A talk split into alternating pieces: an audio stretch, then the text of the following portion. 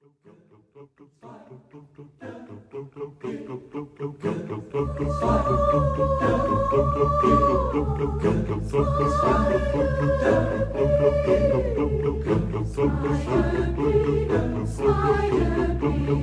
fire,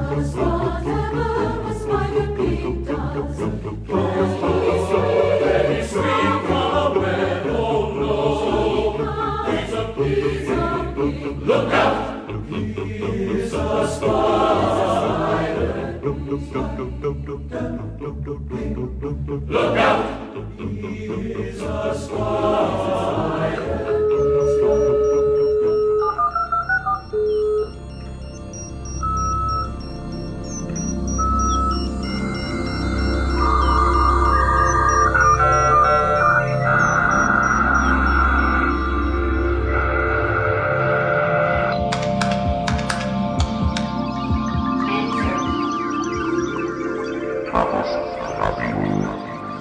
Hallo, hier ist Chaos Radio Express Ausgabe Nummer 50. Hurra! 50 mal Chaos Radio Express. Wer hätte das gedacht, dass ich das nochmal zusammenkriege, nachdem ich irgendwie Anfang des Jahres irgendwann eine große Pause gemacht habe. Bei 44 dachte ich, das schaffst du nie.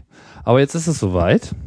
Am Mikrofon Tim Bretlaff. Und äh, wieder haben wir eine illustre Runde zusammengerufen, bestehend aus Frank, hallo Guten Frank, und aus Konstanze. Hallo.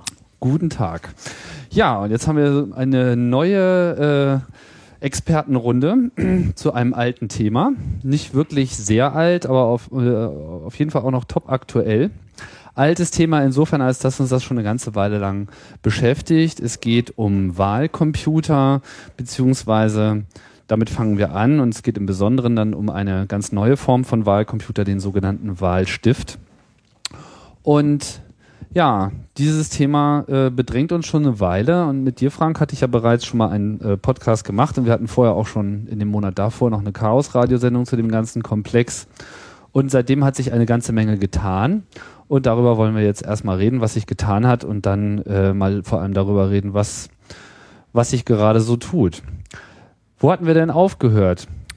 Ähm, soweit ich mich dunkel erinnere, haben wir damit aufgehört, äh, die, der Report aus äh, den Niederlanden war publiziert worden und die Diskussion in den Niederlanden schwappte halt so langsam nach Deutschland rüber. Also der Report ist die ähm, mehrseitige technische Dokumentation, die beschreibt, wie man diese NEDAP-Wahlcomputersysteme auseinandernimmt. Genau, also ähm, das war sozusagen eine deutsch-holländische Kooperation. Äh, die Holländer wa- waren in der Lage, so ein paar von diesen Wahlcomputern zu beschaffen.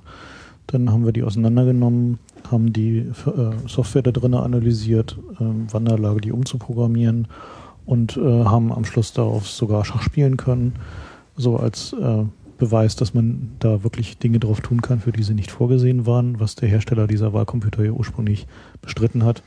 Weil er ja meinte, das wären ja gar keine Computer, sondern das wären ja Wahlmaschinen, was ja mal so ein gängiger Term ist, naja, der gar immer wieder. Computer. Es geht darum, ob es ein universeller Computer ist, der eben macht, was derjenige, der die Software programmiert, sagt. Und die hatten halt gesagt, das ist eine Dedicated Special Purpose Machine.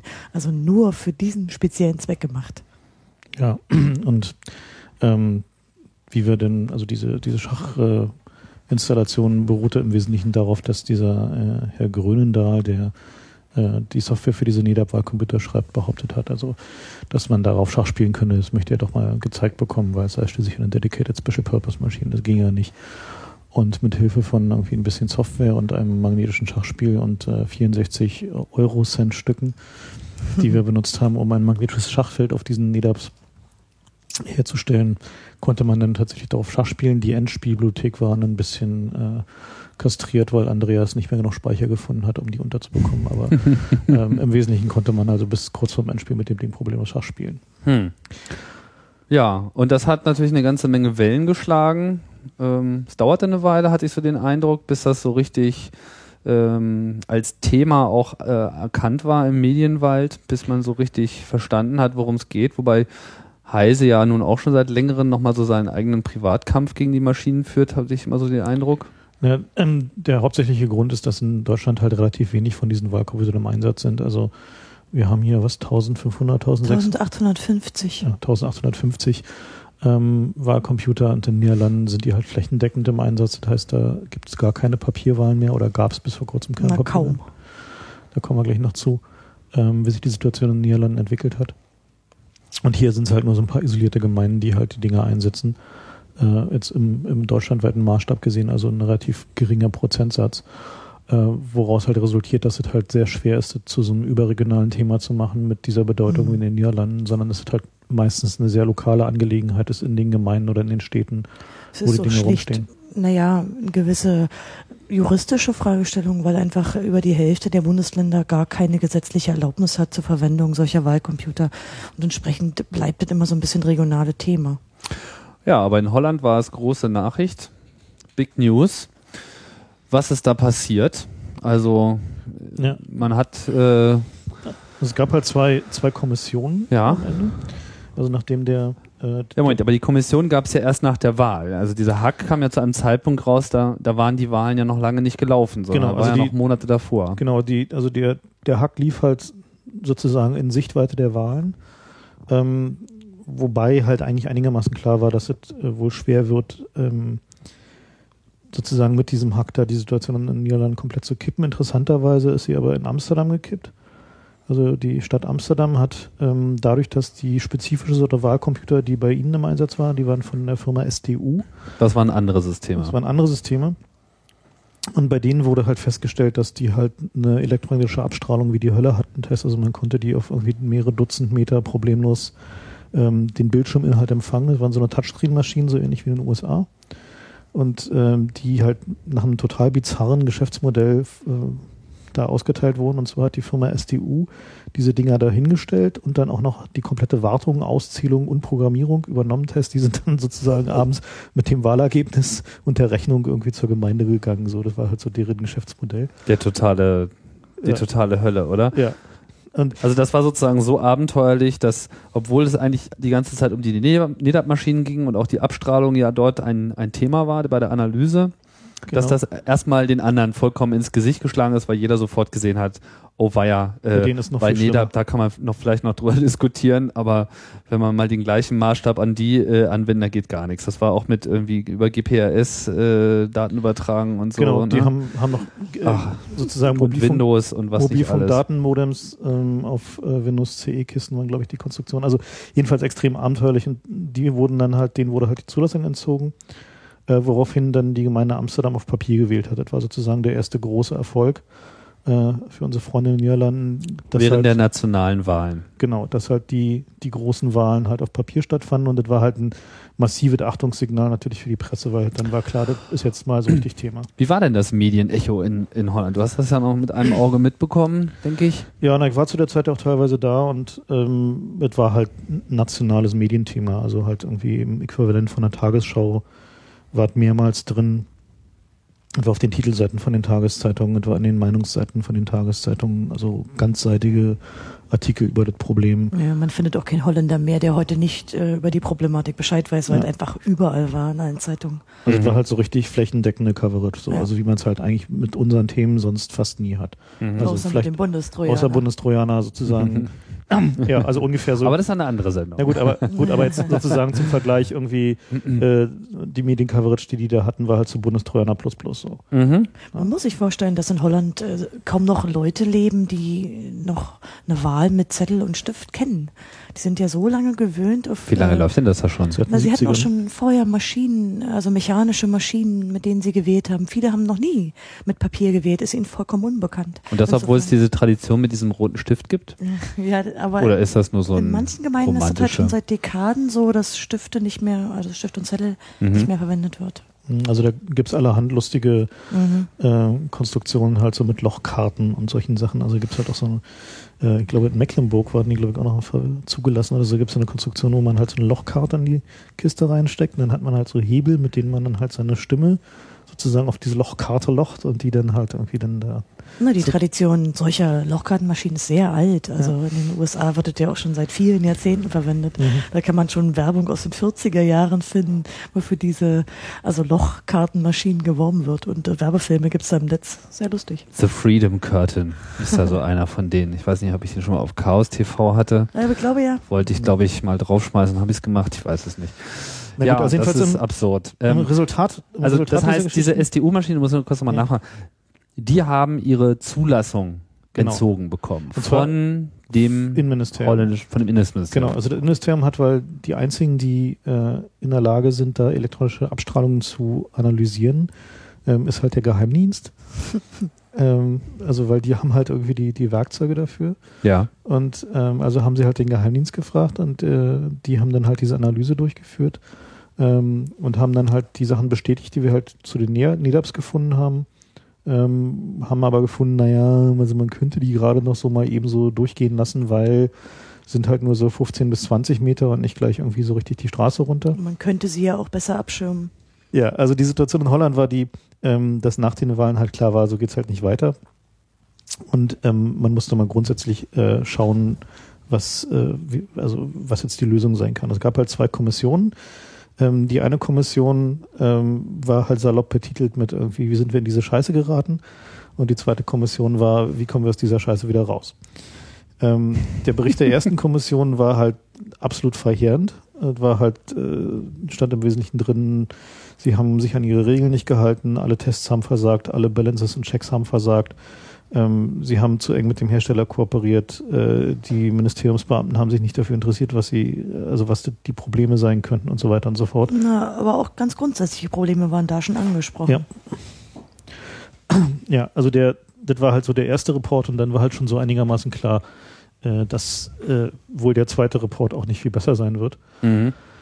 Ähm, der zweite Report ist äh, dann sehr Wer, wer war denn drin in diesem Ausschuss? Also Ähm, welche Leute haben denn da eine Meinung abgegeben? Also die, in Holland ist das ein bisschen anders als hier. Da gibt es ja nicht so weit wie ein Verfassungsgericht, ähm, sondern da gibt es halt so, ähm, naja, so alte Herren. Das sind halt so die äh, alten Ex-Politiker. Elder Statesman. Genau, Elder Statesmen. Ähm, die haben da halt so eine irgendwie, wenn es mal richtig schlimm ist, so eine beratende Rolle. Und aus denen werden dann halt so Komitees gebildet, damit sie sich dann das mal so alles so halbwegs unparteiisch angucken und mit der Erfahrung ihrer Jahre halt mal eine Meinung dazu abgeben, die dann auch meistens halt irgendwie von, von Belang ist so. Mhm. Mm, Und die, ähm, also ich habe jetzt die Namen nicht im Kopf, aber es war halt schon so signifikant besetzt, so plus halt ein paar Techniker, äh, die sich dazu geholt haben, um halt einfach, also in der zweiten Kommission, was machen wir denn jetzt, ähm, halt sinnvolle Entwürfe halt zu präsentieren. So. Mhm. Naja, und ähm, nachdem der Bericht der zweiten Kommission dann raus war, jetzt sprechen wir wieder ein bisschen vor, ähm, gab es gleichzeitig halt noch einen äh, Prozess, äh, den äh, unsere holländischen Freunde angestrengt haben, weil sie festgestellt haben, dass die Zertifizierungsunterlagen für die äh, NEDAP-Wahlcomputer in Holland halt schlicht und ergreifend unvollständig waren, Sachen nicht korrekt zertifiziert waren, also die hatten nicht mal ihr Paperwork in Ordnung. Ach, Das Ja. ist der eigentliche Prozess der Zertifizierung, der ja ein sehr formaler Prozess ist, ist da nicht korrekt abgelaufen. Genau, also die haben Hm. halt zum Beispiel die Software, die halt irgendwie die Auswertung hinterher macht, nicht richtig zertifiziert. Ein Subtyp der Maschine hatte gar kein Zertifikat, weil sie Mhm. einfach behauptet haben, die ist baugleich, obwohl sie nicht baugleich ist. hm. Und also so richtig so schlimmes Zeug. Und äh, dann gab es diese interessante Konstellation, dass die Stadt Utrecht stand halt kurz vor Wahlen und musste sich halt sozusagen entscheiden und hatte halt das Gericht darum gebeten, jetzt mal irgendwie schnell zu entscheiden. Also eine Eilentscheidung, klassisch. Mhm. Gibt es ja in Deutschland im Rechts. Im Und dann gab es halt die, die mündliche Verhandlung und die Richterin stellte schon halt extrem kritische Fragen und war einigermaßen klar, so nächsten Montag ist Urteilsverkündung und das wird wohl schiefgehen für die Regierung. Mhm. Und ähm, das endete dann halt äh, damit, dass, dass die Regierung, ähm, Das bevor, ist mal wirklich ein Live-Podcast hier. Klingelt alles live. äh, bevor sie halt ähm, da das äh, Problem entwickeln konnte, dass sie vom Gericht abgewatscht wird, halt von sich aus den Stecker gezogen hat. Sie haben dann gesagt, aus, als Folgerung aus der zweiten Kommission, deren Bericht halt kurz vorher publiziert worden war, äh, ziehen wir halt mal die Zulassung zurück. So, Mhm. Was halt formal dann letzte Woche passiert ist. Also es hat ein bisschen gedauert, bis sich das dann durch die Bürokratie gewunden hat. Aber dann, Also sie wollten sich gar nicht erst in eine angreifbare Position. na, sie waren, äh, sie hatten halt verloren. Also es Ja. war halt offensichtlich und klar, dass sie halt verloren hatten und da ist Mhm. nicht mehr viel zu retten war. Und deswegen haben sie halt lieber Interessant sind die Kommentare, die so etwa eine Woche oder zwei Wochen danach von NEDAP kamen, die man ja auch äh, nachlesen konnte bei Heise. Nämlich, dass NEDAP gesagt hat, oh, wir sind eigentlich ganz froh über diese Entscheidung, weil jetzt haben wir ja einen neuen äh, Markt, ähm, den wir mit unseren Geräten bestücken können. Und interessanterweise... ähm, Pfeifen im Walde, oder? Genau. äh, Ähm, interessanterweise hat mir ein Mitglied dieser Kommission berichtet, dass nur wenige Stunden nach der Verkündung dieser Entscheidung bereits Konkurrenten von NEDAP angerufen hätten und gefragt haben, ob sie jetzt dann mal Genehmigungsverfahren einleiten könnten. Ja, die geben nicht auf. Ah, ah, die geben so schnell nicht auf. Mhm. Also gut, in Holland werden definitiv jetzt einige Jahre Ruhe sein, was die Wahlcomputer betrifft. Ähm, so etwa bis 2009 oder vielleicht sogar bis 2011 haben die erstmal Ruhe, weil der Zertifizierungsprozess dauert ja eine Weile. Mhm. Aber ich meine, gibt es denn jetzt überhaupt noch eine, was ist denn mit der gesetzlichen Grundlage? Ist die auch angegriffen worden? Ähm, na, die ist in Holland ja so ähnlich strukturiert wie bei, bei uns und ähm, der Paragraph, der es überhaupt erlaubt, diese Wahlcomputer zuzulassen, ähm, der hat halt weiterhin Bestand, aber es gibt halt derzeit keine Wahlcomputer, die den Zulassungskriterien entsprechen. Das Hm. natürlich wäre bei uns anders, äh, da ja bei uns vom Verfassungsgericht geklagt wird, da könnten, könnte die Entscheidung abso, absoluter sein, würde ich mal sagen. Also dass tatsächlich die Erlaubnis, dass solche Computer eingesetzt werden, zurückgezogen werden kann. Okay, dann ähm, gehen wir doch mal wieder zurück von, von Holland nach, ähm, nach Deutschland. Insbesondere jetzt auch, was die Zertifizierung betrifft. Die Zertifizierung wird ja in Deutschland nach wie vor im Bereich Geldspielautomaten durchgeführt. Also die PTB, die Physikalisch-Technische Bundesanstalt, ist zuständig. Metrologie heißt die Abteilung. Was? Die Metrologie. Die, Ach so, die Met- Also wo es um Messen geht. Okay, ja. Also nicht die Meteorologie, Ja, ja, schon Wetter, klar. sondern die Metrologie. Die Metrologie ist zuständig von der PTB und nicht zuständig ist die Organisation, wo man vielleicht glauben könnte, dass sie äh, zuständig ist, nämlich das BSI, also das äh, Bundesamt Amt für Sicherheit für Sicherheit, genau, ähm, die sich ja auch ansonsten eigentlich so mit äh, der Sicherheit von Rechnern auseinandersetzen, aber das scheint irgendwie noch nicht so richtig angekommen zu sein. in Na, das liegt schlicht Struktur. daran, dass die PTB ja bis heute und auch schriftlich bestreitet, dass es hier um Computer geht. Es sind Geräte. Und Aber das steht auch sogar hinten auf dem NetApp-Computer, da steht auch hinten, da ist ein Aufkleber drauf, da steht drauf Oh Wahlcomputer. nein, im Gesetz steht, es ist ein Wahlgerät und damit ist es ein Gerät und Geräte Hm. prüft, NEDAP, äh, prüft die PTB. Toll. Ja, ne? Also ist äh, super äh, eingerichtet so. Also gibt natürlich jetzt wieder Gab es denn da überhaupt Kontakt mit der PTB? Ich meine, die werden sich doch nun in diesem ganzen Prozess auch äh, mal geäußert haben in irgendeiner Form. Ja, sie haben sich in vielerlei Form geäußert. Sie waren ja sogar gezwungen, sich zu äußern in mehrerer Hinsicht. Zum einen natürlich äh, vom Verfassungsgericht. Da haben sie ja eine Stellungnahme schriftlich abgegeben. Aber ähm, Professor Richter, der der Chef dieser Abteilung ist, hat auch vom Petitionsausschuss des Bundestages ausgesagt und da Statements, also offizielle Statements für die PTB abgegeben. Mhm. Und was für Statements? Alles Also ist schön, alles ist sicher, wir haben sorgfältig geprüft, da kann nichts schief gehen. Und mit einem Satz kann man sagen, die Renten, die Wahlcomputer sind sicher. Genau. Jetzt hast du ja schon erwähnt, die, ähm, die Ak Aktivität beim Bundesverfassungsgericht. Die ging aus von ähm, Ulrich Wiesner, der ja schon sehr früh Protest eingelegt hatte gegen die Bundestagswahl, bei der ja Geräte schon zum Einsatz kamen und seine Argumentation war, hm, hm, hm, wie kann denn das sein, wenn diese Maschinen überhaupt nicht zuverlässig sind und so weiter, geht denn dann die Wahl noch? Das wurde dann irgendwann abgeschmettert. Naja, er bezieht sich nicht nur auf die Sicherheit. Ihm geht's auch um die Nachvollziehbarkeit und Transparenz. Also er, er hat eigentlich in seiner, ähm, ja, in all dem, was er jetzt ans Gericht geschrieben hat, sowohl ähm, auch nochmal nach unseren Gutachten die Stellungnahmen klar gemacht, dass es ihm um ein größeres Thema geht, nämlich auch nicht nur um Sicherheitsfragen, sondern um die Frage der Transparenz. Vor allem vielleicht sogar auch. Ja, klar. Mhm. Ja, also das sollte man vielleicht noch mal ein bisschen grund grundsätzlich erläutern, was nun eigentlich das Problem ist, was wir mit diesen Wahlcomputern haben. ähm, im, Im Kern ist es ja so, wenn wir ähm, heute zur Wahl gehen in Berlin, wo wir halt noch alles Papier haben, kann man abends zum Wahllokal gehen und zugucken, wie diese Wahlzettel ausgefüllt werden, äh, ausgezählt werden. wenn sie da ausgefüllt werden, ist etwas verschieden. Also wie gesagt, wenn sie da ausge also falls sie da ausgefüllt werden, dann weiß man schon mal, schon mal Dann da ist ist es wohl was vertraut, genau. genau. So, man kann also auch zugucken, wie sie ausgezählt werden. Und man kann sich auch selber beteiligen an der Auszählung. Also man kann halt einfach sagen, ich möchte gerne Wahlhelfer sein und ich möchte gerne an der Auszählung mitwirken. Und dann sitzt man da den Abend und sortiert halt Zettel auf Stapel. So, das ist halt wirklich Man kann seine Kinder mitnehmen, weil Genau. jedes äh, Kind ab der zweiten Klasse kann diese Prozedere nachvollziehen. Ja, also das ist halt durchaus sehr plastisch und so. Ähm, bei so einem Wahlcomputer ist es halt so, dass die eigentliche Auszählung findet halt nicht mehr durch Menschen statt, sondern durch ein Stück Software, was in diesem Wahlcomputer drin ist. Und dieses Stück Software haben sich dann, wie wir jetzt neulich erfahren haben, genau drei Leute angeguckt Mhm. bei der PTB. Also nämlich die laut Aussage von- Unabhängig voneinander oder haben die da gemeinsam ein Team Unklar. gebildet? Unklar. Naja, die werden vermutlich schon ähm, in der Abteilung da zusammenarbeiten und da arbeiten halt drei Leute dran. Genau. Natürlich muss man noch ein paar Leute dazuzählen, nämlich die bei Gröndal, die kennen die Software ja auch. Genau, und wir Aber kennen sie halt mittlerweile auch. so, ähm, gut, aber de facto ist es halt so, dass die ähm, für den Wähler nicht mehr nachvollziehbar ist. Also der Wähler kann halt nur diesem Kassenzettel, der aus diesem NEDA-Wahlcomputer kommt, glauben oder ihm halt nicht glauben. So, es Man gibt kann halt, sich das praktisch auch so vorstellen. Wir haben es ja nun beobachtet in den Wahllokalen. Da wird halt eine Minute nach 18 Uhr auf diesen kassenbonartigen Drucker gedrückt und dann kommt da eben das Ergebnis raus. Dann tackern sie das an, an die Wahlniederschrift und Ende der Debatte. ja, also es sieht halt aus wie im Supermarkt, sieht aus, der Kassendrucker Mhm. ist halt auch genau wie aus dem Supermarkt. So eine Supermarktkasse. Jetzt drückt der Tim wieder auf irgendwelche Knöpfe. Nee, nee, du darfst einfach weg. weiterreden. Ich bin ja ein Ähm, professioneller Gerätebediener.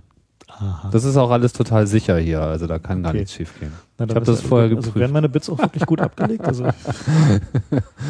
gut, also die ähm, das Kernproblem, was wir halt damit haben, ist, ähm, wir können die Wahl nicht mehr überprüfen. Das heißt, es gibt halt nicht mal für uns, die wir uns mit Computern auskennen, eine Möglichkeit festzustellen, ob in so einem Wahlcomputer äh, die Software sich befindet, die behauptet wird, dass sie da drin ist. Die kann uns halt da irgendwas vorgaukeln und halt da so einen Kassenzettel ausdrucken und der ist dann das Ergebnis.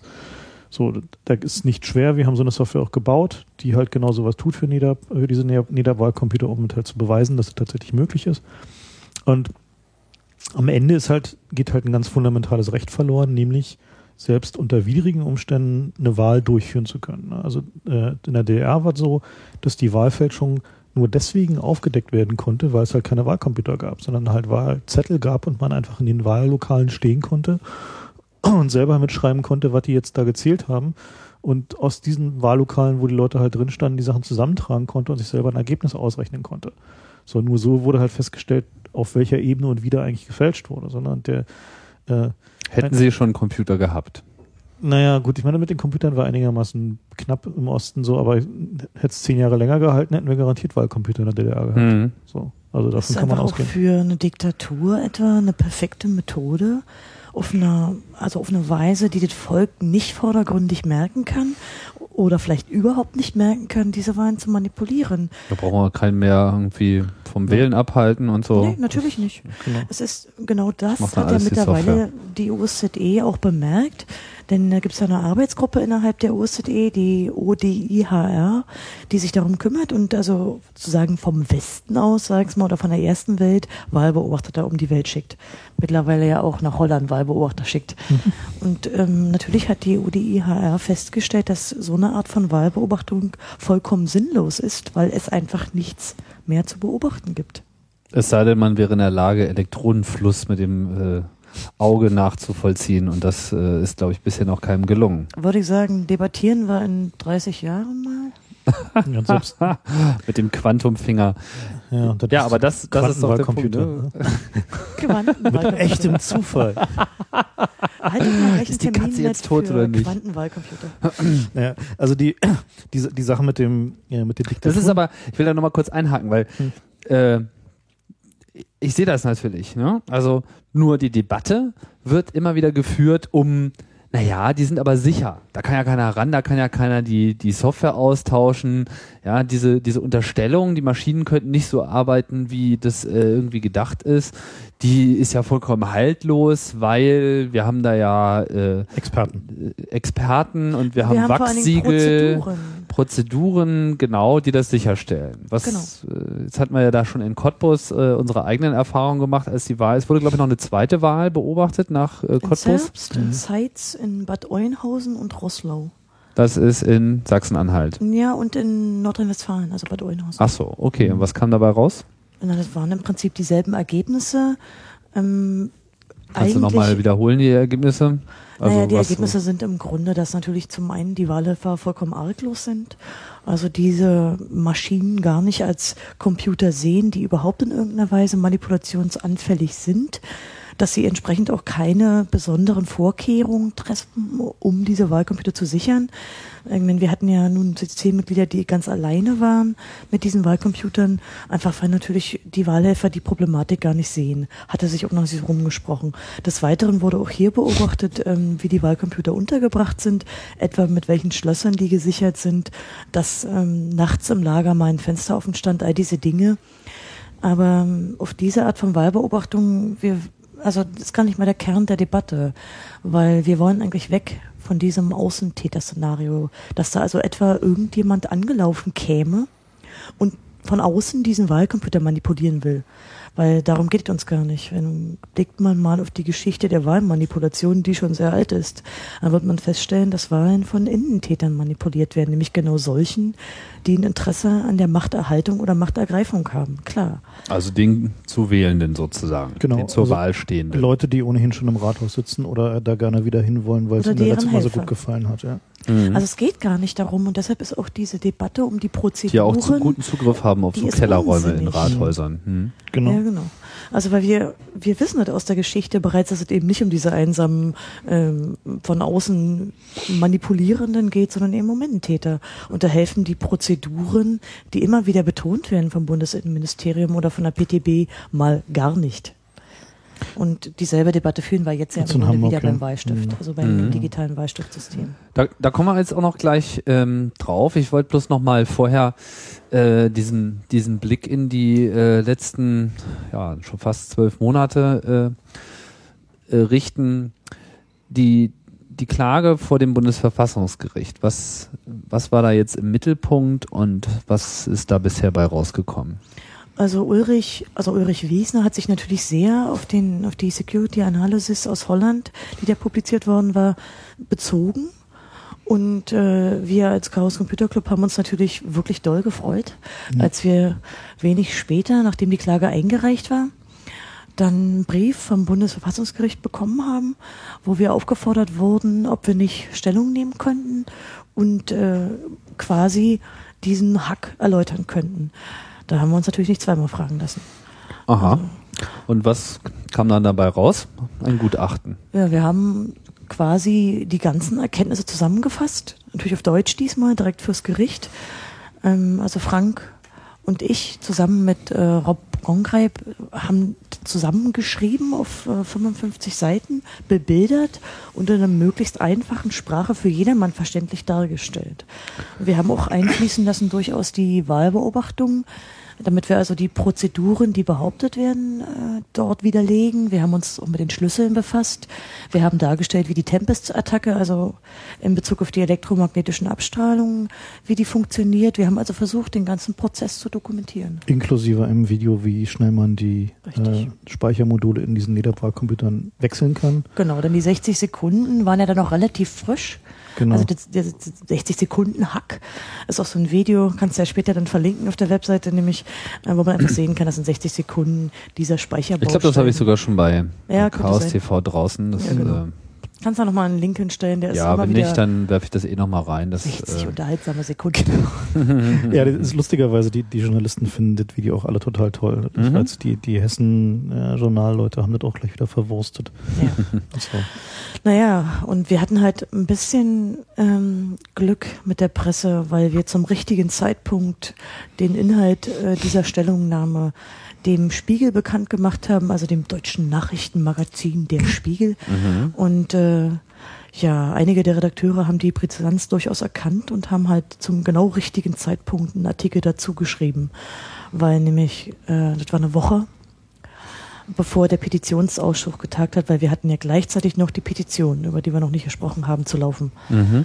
Genau, bei der Petition ging es darum, dass äh, der Tobias Hahn ne, Mhm. ja, hat äh, eine Petition in dem Online-Petitionssystem des Deutschen Bundestages eingestellt gehabt, ähm, wo er darum bittet, halt den Paragraphen äh, abzuschaffen, der halt den Einsatz von Wahlcomputern erlaubt. 35. Also dieses Wahlgeräte, ist das ein Gesetz? Wahlgeräteverordnung. Ne, ist ein Paragraph im Wahlgesetz, äh, aus der dann die Wahlgeräteverordnung abgeleitet ist. Ah, okay. So, Die das sozusagen, sozusagen ist halt der Mhm. Root of all evil in diesem Fall. genau.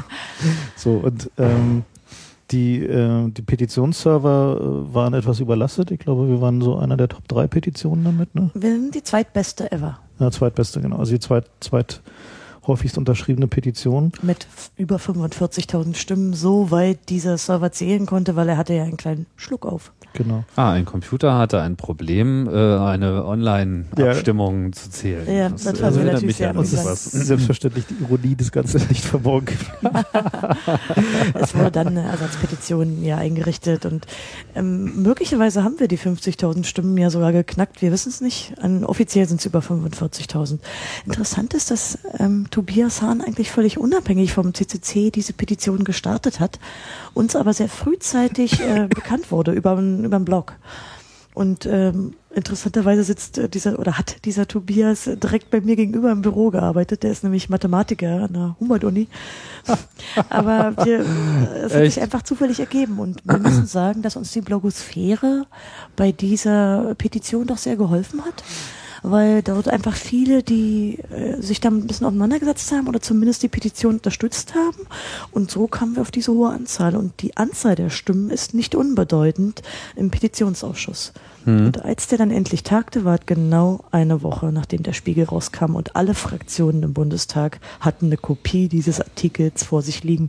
Wir saßen oben äh, in der Gästelounge im Bundestag, haben geguckt, noch gemeinsam mit ähm, Richard Siedmann, der Wahlcomputer-Experte von Heise. Und wir haben halt die Fraktionen gut sehen können und die hatten alle diesen Bericht. Und alle haben sich auch in ihren Statements darauf bezogen und haben dann natürlich vom Bundesinnenministerium verlangt, dass die CD, die wir an, oder DVD, die wir ans Bundesverfassungsgericht gesendet haben, wo ja einige Filme das Vorgehen dokumentieren, äh, den Fraktionen bekannt gemacht wird. Die haben also verlangt, dass sie diese Filme bekommen. Mhm. Und sie wollten noch das Gutachten haben. Ja. Haben sie auch bekommen. Das ist soweit nicht dokumentiert. Wir kennen nur die Forderung. Wir wissen nicht im Einzelnen, äh, was danach, nach diesem, Peti nach diesem Ausschuss passiert ist. Das ist halt unklar. Das heißt, das eigentliche äh, Ziel bei der Petition war ja überhaupt erstmal eine Verhandlung zu bewirken. Nicht jede Mhm. Petition, schon gar nicht jede, die online äh, abgegeben wird, wird auch in irgendeiner Form aufgegriffen. Aber das wurde hier getan, ohne Diskussion. Schon deshalb wegen Und der kam da, unglaublichen kamt ihr da jetzt auch nochmal zur, zur Sprache? Also gab es da auch noch eine Anhörung oder war das nur so, dass sie da sich dann über den Text gebrütet haben?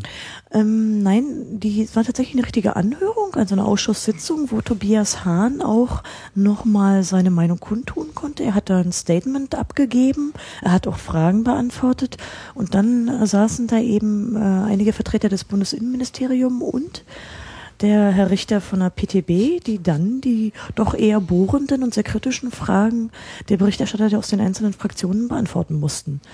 Diesen, es gibt einen Film aus diesem Petitionsausschuss, weil wir, also das ganze Verfahren ist öffentlich und auch gefilmt worden vom Bundestagstv. Und man kann Mhm. sich das ansehen, denn die Aussagen, die, Haben, habt ihr den? Ah, ja, ja, sicher. Haben ich, Da gab es schon verlinkt da gab's aber so eine. Merkwürdigkeit, dass der dann irgendwie eine Weile nicht online war oder Ja, so. jemand hat den umgerechnet. Ja, Also ich kann den ganz zur Verfügung stellen. Also, Jungs, ja, das müsst ihr mir immer geben, also es war am Anfang so ein gestreamtes irgendwas, aber Ah, jemand okay, hat das so rum. wie das so ist. Aber egal, will ich Ja. haben. Wird Klar. auch gepostet. Also man kann halt in diesem Film sehr deutlich sehen, ähm, an der Gestik und Mimik. Das heißt, alle Fragen und Antworten sind in der Aufzeichnung drin. Ja, genau, Also natürlich. wer Lust hat, sich sozusagen diesen, Ja. Diesen Diskurs, der dort geführt wurde, äh, anzuschauen. Also den so Film, okay, 25 den- Minuten oder 30 Minuten sogar, das ist sehr viel für eine Petition. Mhm. Und das Ziel von dieser Petition ist am Ende, dass dem Bundestag, also dem Gesetzgeber, die Forderung in der Petition vorgelegt wird. Und die Forderung ist die ersatzlose Streichung des Paragraph 35, die den Einsatz von Wahlgeräten erlaubt. Das soll jetzt getan werden oder das wird getan. Genau. Wann? Ist Also mir ist die Ja. Prozedur jetzt terminlich auch nicht bekannt, aber es gibt äh, auf jeden Fall demnächst ein neues. Ja, also interessant ist halt, dass der ähm, das Thema halt so langsam in, in den politischen Diskurs rückt. Genau. Ja, also, äh, wie ich gerade vorhin festgestellt habe, bekam ich einen Hinweis darauf, dass beim SPD-Parteitag gerade ähm, es einen Antrag gab äh, von lustigerweise den, der nürnbergischen SPD-Gruppierung ähm, auf äh, das Verbot von Wahlcomputern.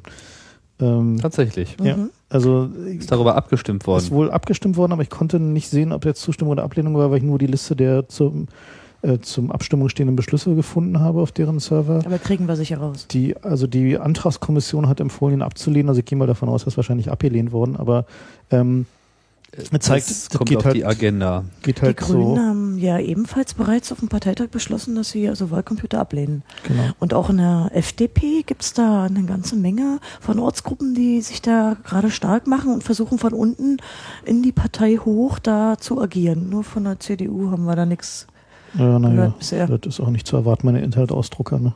Ja, Internetausdrucker werden wahrscheinlich sich mit der Problematik nicht befassen.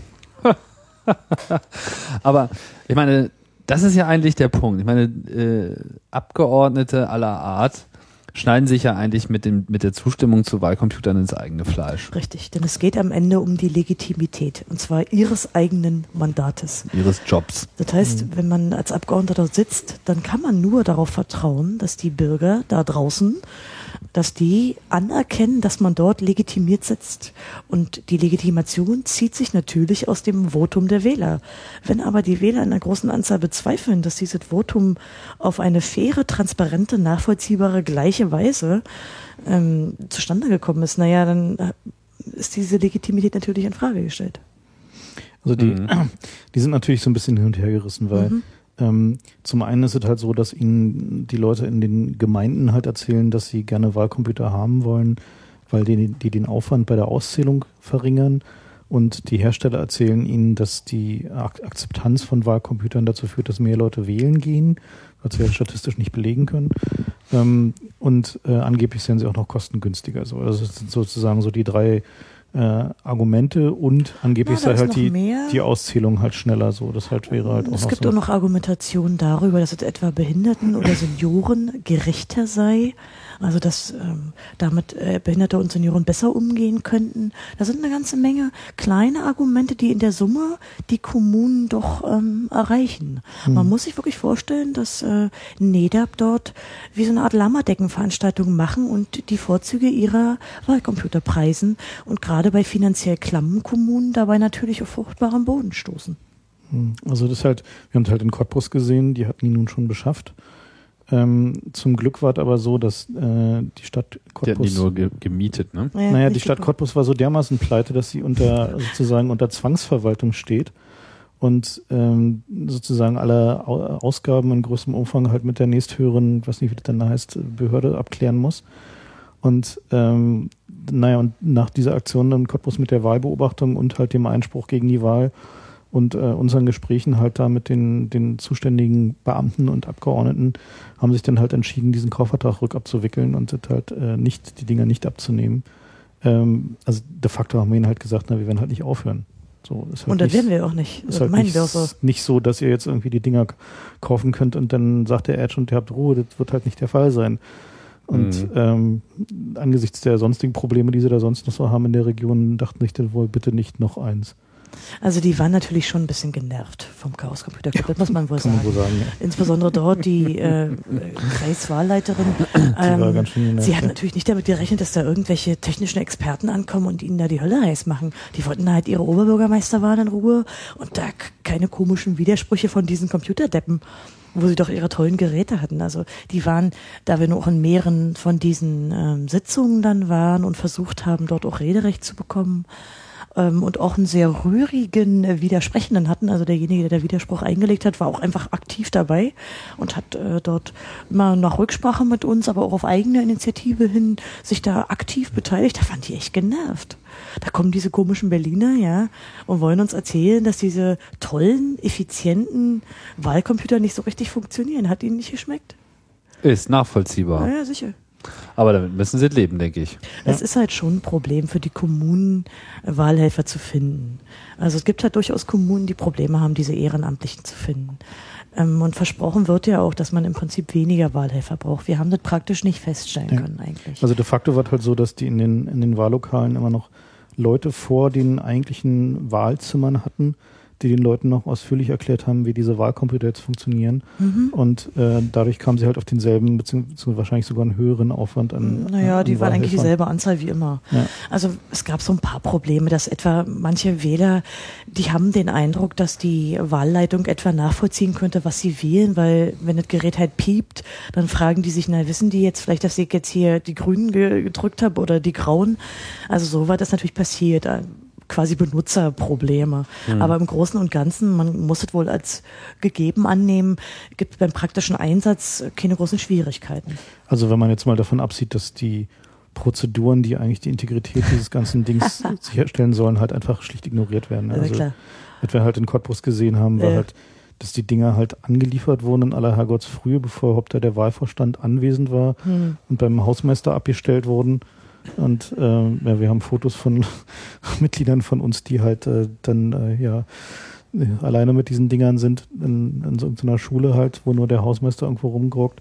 Aber wir wollen ja nicht wieder auf dieses Außenseiter-Szenario, Nee, gut, okay. wir glauben, Anyway. also wenn, dann waren die vorher manipuliert und Ja. nicht nachher. Ja. Genau, also die haben uns halt auch verweigert, irgendwie zuzugucken, wie die äh, präpariert werden und wie die Auswertung Na funktioniert. klar, weil dieser Teil äh, sei ja nicht öffentlich und noch heute argumentiert das Bundesinnenministerium, dass man diesen Transparenz- und Öffentlichkeitsanspruch viel zu weit fassen würde, wenn man sagt, äh, dass die ganze Vorbereitung ähm, öffentlich sein müsse, weil sie argumentieren etwa, naja gut, wenn die Zettel für die Wahl gedruckt werden, äh, sind ja die Wähler auch nicht dabei. Also hier ist die Argumentation, die BMI heute bringt, schon reichlich Hanebüchen. Ja, Wir zumal hoffen man ja einen Zettel mit einem Blick ansehen kann, ob er in ordnungsgemäßen Zustand ist. Außer es ist ein Zettel äh, In Hamburg. für den digitalen Bleistift. Genau. Da kommen wir ja vielleicht noch drauf. Ähm, Aber ja, doch jetzt die perfekte Überleitung. Ja, das die ist perfekte Überleitung. eigentlich die perfekte Überleitung. Eine Sache wollte ich noch, äh, noch äh, reinkriegen kurz vorher. Da sind doch im, im Zuge dieser ganzen Aufregung in Holland ähm, Geräte verliehen worden von deutschen Ja, genau. Kommunen, zwar- die nicht wieder zurückkamen. Und zwar war die Geschichte so, ähm, die, äh, diese schon erwähnte Firma SDU ähm, hat halt für eine größere Menge Gemeinden, nicht nur für die Stadt Amsterdam, die Wahlcomputer Services bereitgestellt. Und ähm, nun waren die halt ja nicht mehr zugelassen. Und das heißt also, diese Gemeinden standen halt ohne Wahlcomputer da und hätten aber gerne jetzt vor Alternative, nehmen wir halt NEDAP oder nehmen wir Papier und haben halt bei NEDAP gefragt, ob sie ihnen nicht mal aus der Patsche helfen können.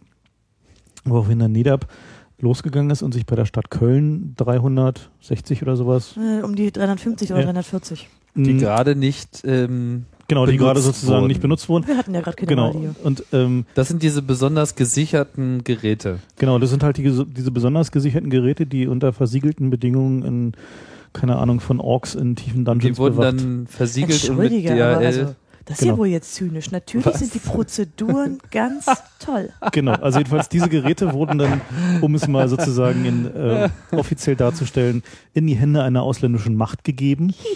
ähm, Dort gab es ein Software-Update. genau, die wurden halt teilweise umgebaut und mit einer neuen Software versehen. weil die deutschen Geräte noch etwas anders Sie sind. haben schlicht eine andere Software. Die Software ist halt nicht aber man hat daran auch schön gesehen, dass dieser Unterschied, der ja auch lange Zeit immer so als wichtig betont, das sind Ja. ja ganz andere Geräte, Genau. durch ein Software-Update komplett egalisiert werden kann. Und Präzise. dann legt man wahrscheinlich noch eine andere Schablone drauf mit anderen Genau, Tasten und so und das war's. genau. Also Dieter Richter von der PTB nimmt bis heute nicht das Wort ähnlich in den Mund, wenn er über die holländischen und über die deutschen Maschinen redet. Also, dass diese, diese Wahlcomputer fast identisch sind, ist mittlerweile auch bewiesen. Aber die PTB behauptet immer noch, die seien nicht mal ähnlich. Genau. Ähm, so, also jedenfalls diese, diese Also die wurden dann auch eingesetzt. die wurden da eingesetzt und dann gingen die halt wieder zurück an NEDAP, damit sie wieder zu deutschen Wahlcomputern werden. Wieder ein Software-Update. Wieder ein Software-Update und halt die holländischen Beschriftungen ab und irgendwie. Und ich glaube, was sie halt noch austauschen, ist dieses externe Bedienteil, weil das hat, der Deutsch hat einen Knopf und einen Schlüsselschalter mehr oder irgendwie sowas. Also, ich glaube, die Deutschen haben auch noch den Bestätigen-Knopf, der anders ist, ne? ja, da sind jedenfalls irgendwie so Knopffarben Details. und Größen, so Details. genau, Also jedenfalls Details. nichts. Aber nichts, was man auch so in einem Nachmittag macht, sondern da muss man schon mal. Das ist, schraubt man halt so ein bisschen so, ich schätze mal, so in zwei Minuten an jeder Maschine schraubt man dann noch die Buttons ab und neue ran oder so. Also Also ja gut, aber mal 360 ist dann schon. Genau, also so. Jedenfalls standen die Dinge halt in der Lager, Lagerhalle bei NEDAP. Und dann gab es ein, tja, äh, wie sagt man so schön, höhere Gewalt, sagt NEDAP. Jedenfalls brannten diese Dinge ab. Wir waren es nicht.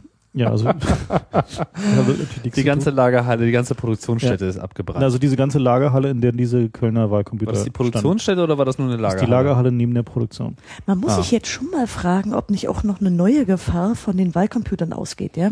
Etwa spontane Selbstexplosion im Wahllokal. Hm, das ist natürlich ein Sicherheitsrisiko. Das Ja. könnten, also stell dir mal vor, Terroristen würden auf die Idee kommen. Ja, genau. Naja, gut. Also die Das heißt, sie sind alle verbrannt. die sind halt etwas schlicht verbrannt. So, das heißt, die ganzen, waren, waren das alle in Nee, Köln? es waren äh, etwas mehr als die Hälfte, glaube ich. Also die haben in Köln haben sie glaube ich 580 und 350, 340 sind verbrannt. So und ähm, tja und dann bekam die Stadt Köln ein Fax von NEDAP, wo halt ein bisschen drin stand, ja, also ihre Wahlcomputer sind verbrannt, war höhere Gewalt, können wir leider nicht zahlen. Schade. Das heißt, die Kölner tun NEDAP einen Gefallen. Haben die dafür Geld bekommen? Unklar. Unklar. Also im Prinzip tun sie einen Gefallen. Das heißt, sie entlassen ihre eigenen Maschinen, lassen sie komplett umbauen. Also diese Geräte, die mit Bauartzulassung da stehen, das muss man sich auch mal geben, ja, werden dann irgendwie per Post äh, durch die Gegend geschickt und Na, kommen dann nicht zurück. Dann, werden, dann, dann verbrennen sie und dann kommt derjenige, der es ausgeliehen hat, der sozusagen da eine Gelegenheit hat, den Markt neu zu besetzen, sagt dann so, ach, tut uns leid, äh, ist abgebrannt, aber ihr braucht die ja sicherlich nicht. Ihr könnt ja neue kaufen. Genau. Kostet nur anderthalb Millionen oder so, was das Angebot war. Super. Ja, also Toll. war jedenfalls also extrem professionelles Verhalten seitens von NEDAP. Ja. Äh, mittlerweile ist es wohl so, dass sie das bestreiten, dass sie gesagt haben, irgendwie ist jetzt irgendwie können wir nichts machen, sondern sie verhandeln jetzt wohl gerade über die Kondition einer Ersatzlieferung oder so. Vielleicht hat ja ihre Versicherung gesagt, übernehmen den Schaden oder so. Ja, ich schätze mal, wenn NEDAP auch nur ansatzweise schlau ist, dann werden sie gesagt haben, wir machen, regeln das mal lieber selber. Weil sie haben jetzt sehr, sehr viele tausende Wahlcomputer in Holland zu viel. Da wird sich bestimmt was regeln lassen. Ähm, da haben sie, da haben sie jetzt ja, ähm, ja so, also im Ergebnis der zweiten Kommission wurden ja dann die, also in Holland die, ähm, die Wahlcomputer von NEDAP auch, die zu das gezogen, hatten wir schon erklärt. Und gerade heute sah ich das Video von NEDAP, wie sie sich die Zukunft vorstellen. Großartig. Äh, und zwar nimmt man halt einen NEDAP-Wahlcomputer, Ist das Mit- online? kommt ja, ist bei NEDAP verlinkt irgendwo. Okay. ähm, und äh, nagelt da einen Drucker in den Deckel. Und es sieht halt aus wie, naja, als würde man halt so ein, so ein Ding nehmen, so eine graue Kiste und hängt die da so ran. So, also da hängt dann hinten so eine graue Kiste noch an dem Wahlcomputer dran, wo so, so ein Kabelbaum rausgeht, der dann da irgendwo in den Eingeweiden verschwindet. Und sieht halt allgemein so aus, so wie wenn wir so hingehen und so einen Prototypen so basteln. So, ne? so und dann kommt da halt ein, also dann tippt man wie üblich seine Wahl auf dem NEDAP-Ding und dann ist der statt dem Stem, also dem Abstimmen-Button, gibt es einen Print-Button, dann drückt man dann drauf und dann kommt dann oben so ein Kassenzettel aus diesem Drucker raus. Und auf diesem Kassenzettel steht halt, was man abgestimmt hat und ein 2D-Barcode, wo halt encoded ist, was man abgestimmt hat. Was für den Wähler natürlich nicht nachvollziehbar ist, weil der hat halt keinen 2D-Barcode-Leser in seinen kann sich Augen. auch mal ein bisschen weiterbilden für die Demokratie. Ja, okay, das ist vielleicht das Argument. Vielleicht könnte er die Bits zählen, meinst du? Ja, Da natürlich. steht ja nur der Barcode oder steht Nee, auch, es was steht- er abge Steht auch, was er hat? abgestimmt hat. Aber der Okay. Barcode ist sozusagen, ob das nun unklar. Achso, ob denn ich das finde, eine oder Wähler das könnten andere sich da bilden und sich mit Barcode, ich sag mal, Dekodierung auseinandersetzen. Okay, aber das könnte man natürlich schon feststellen, ob dieser Barcode was anderes Mm, kodiert als Okay, das, müsste was man dann halt steht. dem Wähler sozusagen aufbürden, sein Telefon zu nehmen und damit zu versuchen zu gucken, ob der Barcode jetzt korrekt ist. Schon ein bisschen heikel. Okay. So, ähm, so, dann nimmt der Wähler diesen Kassenzettel und schmeißt den in eine Wahlurne. Und da haben sie mit Absicht halt diese, in dem Video diese super geilen Mülltonnen-ähnlichen Blechurnen genommen, die sie halt da in Holland aber verwenden. Die sind halt so speziell konstruierte mit so versiegelbarem Deckel und so, mit so einem Mhm. Schiebeding. Müllton nehmen. Genau. zum Entsorgen. Ja, das sieht halt wirklich aus wie so eine Ostmülltonne, ja. Also da würde ich auch nicht meine Stimme reinschmeißen wollen. Mhm. Ähm, dann wird die da reingeschmissen und dann abends werden die halt da rausgeholt, zu so einem hübschen Stapel aufsortiert und dann in ein Zielgerät gesteckt, was selbstverständlich auch von NEDAP ist. Und in diesem Zielgerät werden dann die äh, 2D-Barcodes wieder ausgelesen und das Ergebnis wird angezeigt. Das ist jetzt halt die tolle neue Verbesserung, die NEDAP gerade in den Markt drücken möchte. Also sie versuchen jetzt sozusagen dicke Pflaster da drauf zu kleben auf ihr kaputtes System. Nee, also das Genau. wäre, das finde ich übertrieben, das ist kein Ticketpflaster. Das ist halt so schon in der Kategorie irgendwie Atomkraftwerke mit Klebeband fixen, ja. Also Also da, da sieht man einfach auch, wie die strukturell und konzeptionell diese Wahlcomputer sehen. Da, da kann man doch als jemand, der sich mit, mit Sicherheit von Systemen befasst, eigentlich, da kann man nur ganz müde lachen. Ja, jetzt, kommt, jetzt kommen wir ja genau auf diesen, auf den Punkt, ähm, nämlich die Sache mit diesem Papierbeleg. Also schon als diese ersten, ähm, wie heißen die so schön, Direct. Recording, Ah. äh, Electronics, DRE. DRE-Maschinen ja, aufkamen, dann gab es immer schon so diese Unterscheidung in Paper Trail und nicht Paper Trail. Also gibt es einen auf Papier gedruckten Beleg oder nicht. Manche hatten das, manche hatten das nicht. Ähm, was ist denn? nicht. NEDAP hat, hatte es nicht, will es aber jetzt haben, Mhm. wenn ich das richtig sehe. Ähm, was, was macht es denn besser, wenn eine Maschine was ausdruckt oder Also der was verändert sich denn Die dadurch? theoretische Verbesserung könnte sein, ähm, dass man hinterher sozusagen per Hand nachzählen kann. Also wenn irgendjemand sagt, ey, glaubt das nicht, ich will das nachzählen, könnte man sich halt hinsetzen und die Papierschnipsel nachzählen. Ähm, das Problem, was dabei natürlich entsteht, ist, wenn es eine Divergenz gibt, welches Ergebnis zählt. Na, also wenn wir jetzt haben wir jetzt diesen Computerergebnis und wir haben jetzt ein Papierergebnis. Ein Papierergebnis muss man fairerweise sagen, ist in der Regel mit einer gewissen Unschärfe versehen. Also heißt, also ein Papierergebnis, wenn man halt irgendwie so ein, so ein Wahllokal zählt, so am Abend, wenn man fünfmal zählt, kann man durchaus mal ein abweichendes Ergebnis haben. So, also ist halt so etwa die Quote 1 zu 5, so dass man halt einen sich vertuten Zettel irgendwo reinrutscht. Und es liegt auch schlicht daran, dass bei Papierwahlen natürlich manchmal einfach nicht ganz klar ist, was Mhm. wollte der Wähler hier. Die werden in der Regel aussortiert, dass man nochmal gemeinsam Genau. debattiert. Kreuz an der hier der- falschen Stelle, Genau. nur Oder, ein Strich oder, oder wenn es so aussieht, als Kreuze. wenn man zwei Kreuze gemacht hat, weil vielleicht noch irgendwo ein Strich ist oder Genau. Also so, da gibt's halt sozusagen immer eine, eine gewisse Unschärfe. So. Ähm, so, wenn jetzt also so, ein, so eine Divergenz entsteht, was tut man dann? Ähm, in Hamburg gibt's ja diese, äh, diese Idee des Wahlstiftes.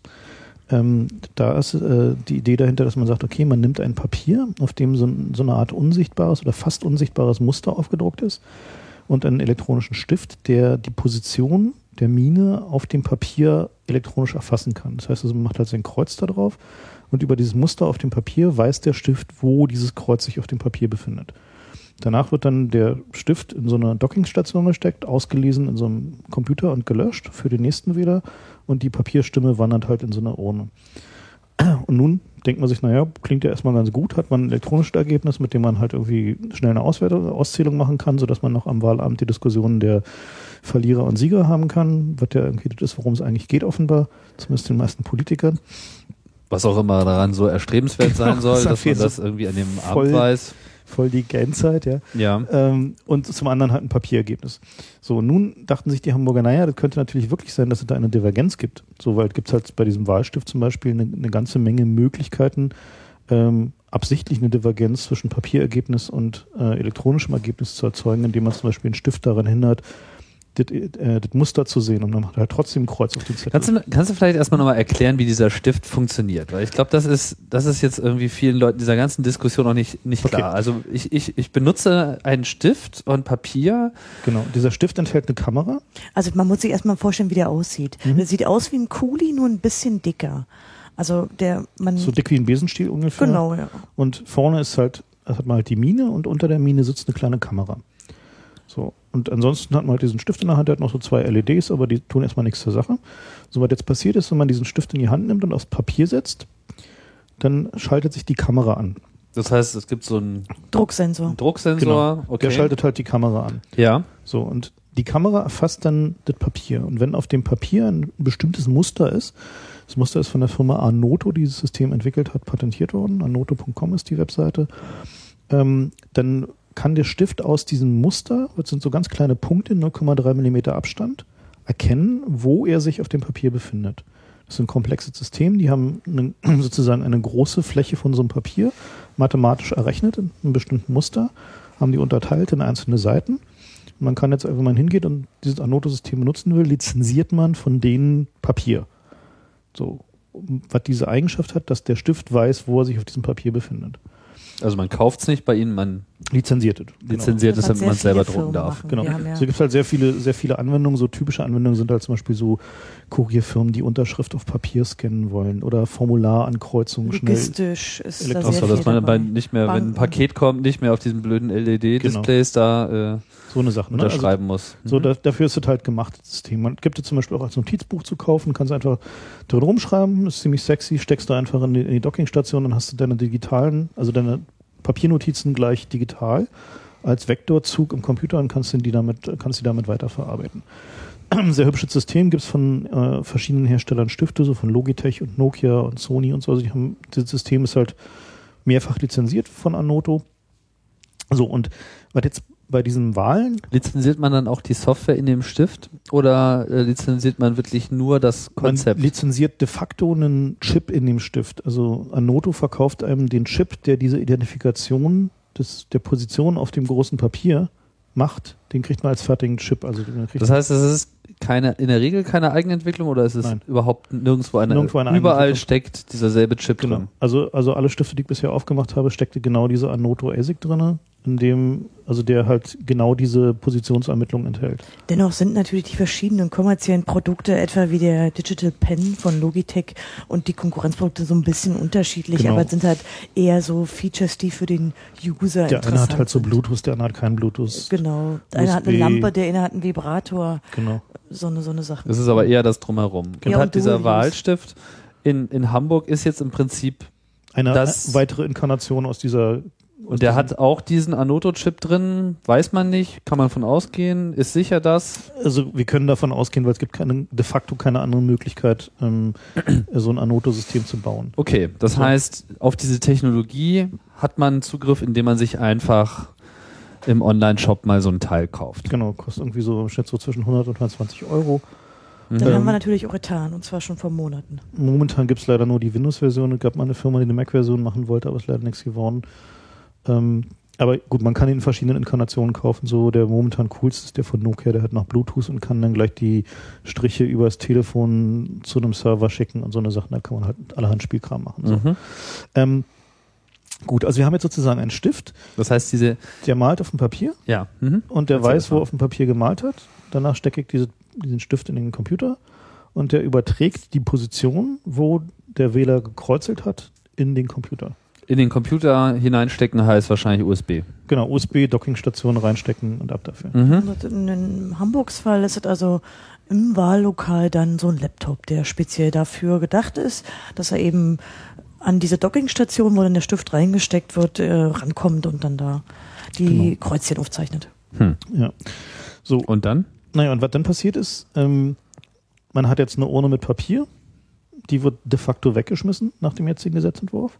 Das heißt, die wird nicht weiter beachtet, weil was zählt laut dem Entwurf des Hamburger Wahlgesetzes ausschließlich die elektronische Stimme. Mhm. So, das heißt also, das, die Software in dem Computer wertet halt aus, wo ist die Position von dem Kreuz und ordnet diese Position Wahlvorschlägen zu. Also auch hier, wie in einer realen Papierwahl, kann es vorkommen, dass der Stift mal sagt, hm, dieser Wahlzettel ist kritisch. Irgendwie ist das Kreuz nicht an der Stelle, wo es sein sollte, nicht in der nicht Mitte. der Stift, sagt die Software auf dem Also Computer. die, natürlich die Software. Und dann wird es etwa den Wahlhelfern vorgelegt zur Entscheidung. Hier ist natürlich von demjenigen, der die Software schreibt, schon eine gewisse Entscheidung getroffen. Was, was wird vorgelegt? Also dann Also die kriegen dann ein Bild ein sozusagen. Bild am Rechner. Genau. Ach so. Eine Visualis Motto, was Aber nicht den Sie? Zettel. nee, Nee. Die kriegen sozusagen eine Visualisierung dessen. Das heißt also, die, die Striche, die der Benutzer gemacht hat, werden rekonstruiert, da werden wieder Striche hingemalt und die werden an die Position auf sozusagen eine digitale Seite eingeblendet, wo der Wähler sie halt hingestrichelt hat. Genau. Das heißt, auch hier wird nicht, nicht der Papierzettel genommen, dass man mal gucken kann, Nein. wie der Strich jetzt wirklich ist. Nein. Na, könnte man ja auch nicht, weil der natürlich äh, in Nicht jeder Weise Reihenfolge anonym ist. ist. Du weißt ja nicht, welcher Zettel es gewesen wäre, Die sind ja alle gemischt in der Urne. weil du kannst ja natürlich nicht mehr zuordnen, welcher Wähler es dann war. Ja, also du kannst sozusagen den, den digitalen Zettel und den Also wenn Papierzettel- man, wenn man weiß, dass die digitale Auswirkung shady ist, dann wird das dadurch korrigiert, indem man sich das Digitale nochmal genauer anschaut, aber nicht das, was eigentlich gemalt wurde. so ist es. Richtig, aber dazu kommt natürlich noch was, denn die Software entscheidet darüber, welcher von diesen Wahlzetteln strittig ist. Hier ist also natürlich auch schon softwareseitig eine gewisse Entscheidung getroffen. Ich sag mal, ab welcher prozentualen Abweichung vom, äh, von dem Kreis, wo man ein Kreuz reinmachen soll, dem Wahlhelfer vorgelegt wird zur personalen Entscheidung. Und die Software bietet auch die Möglichkeit zu sagen, ähm, man kann skippen quasi. Das hat auch ein, eine Sache, wo wir gedacht haben, wie bitte? Woher wisst ihr das? Na, aus den Veröffentlichungen des Hamburger Senats und aus den Anfragen, äh, aus den Antworten auf kleine Anfragen und so weiter und so fort. Also das ist eine, eine Menge äh, Dinge, die halt schon sozusagen auf der grundlegenden Ebene an diesem System halt jetzt, selbst wenn man jetzt mal nicht mal Böswilligkeit oder Wahlfälschung unterstellt, also das System hat einfach eine große Genau. Anzahl von fassen wir das also nochmal zusammen. Also das normale Ankreuzen von Kästchen auf dem Blatt Papier wird ersetzt durch das Ankreuzen von Kästchen auf dem Blatt Papier, was aber ein spezielles Blatt Papier ist, sodass dieser Stift noch eine Kamera dazu bekommt. Und in dem Moment, wo ich das Kreuz mache, meint er zu wissen, wo ich mein Kreuz gemacht habe. Und Trifft doch in der Regel zu. Also das ist recht zuverlässig, das System. Hm, Und ja gut, aber was, was, die Kamera liest aber nur die Punkte. so ist es. Die Also die liest sieht aber nicht die Farbe. Nein, Es ist nicht so, dass ich da einen Strich mache und dann sieht Nein. die Kamera die Farbe und scannt das, nee, sondern die Kamera ist eine Infrarotkamera und die filmt auch nicht den Strich, also die ist optisch so ausgerichtet, dass sie sozusagen den Bereich hinter dem Strich, den man malt, filmt und weiß, um wie viel die Mine versetzt ist. Hm. und kann man kann man mit diesem Stift einen Strich machen, ohne dass die Kamera das merkt? Ich meine, wenn ich so einen Kugelschreiber so locker in die Hand nehme und so ein bisschen über das Papier gleiten lasse, ohne Druck auszuüben, dann hat er ja auch schon einen Strich. Korrekt. Also wenn du den, den Stift so aufsetzt, dass der Druckkontakt nicht kommt, geht die Kamera schlicht nicht an. Na, du kannst es doch zuhalten. Genau, du kannst die Kamera zuhalten, noch eine Möglichkeit. Ah, Und du kannst natürlich auch das für den nächsten Wähler einfach versauen, indem du einfach mit einer Kanone einen Tropfen Sekundenkleber über diesen Drucksensor spritzt und die Mine wieder reinsteckst in den Kugelschreiber und dann geht der Drucksensor nie wieder an. Oder beim Edding auf die Kamera. Oder im Edding auf die Kamera. Es gibt tausend Möglichkeiten, das sozusagen zu Also sabotieren. wenn man sich die Hardware betrachtet, ist natürlich so, dass man quasi einen Teil dieser ganzen computerisierten Wahl dem Wähler in die Hand gibt. Ja? Ja. Der einfachste Hack ist natürlich für den Wähler, dass er seinen mitgebrachten Kuli benutzt, den er vielleicht schon seit 25 Jahren zum Wählen nimmt und dieses komische digitale Ding beiseite lässt. also es gibt Damit Hamburg, hätte er eine gültige Stimme abgegeben, nicht aber in Hamburg.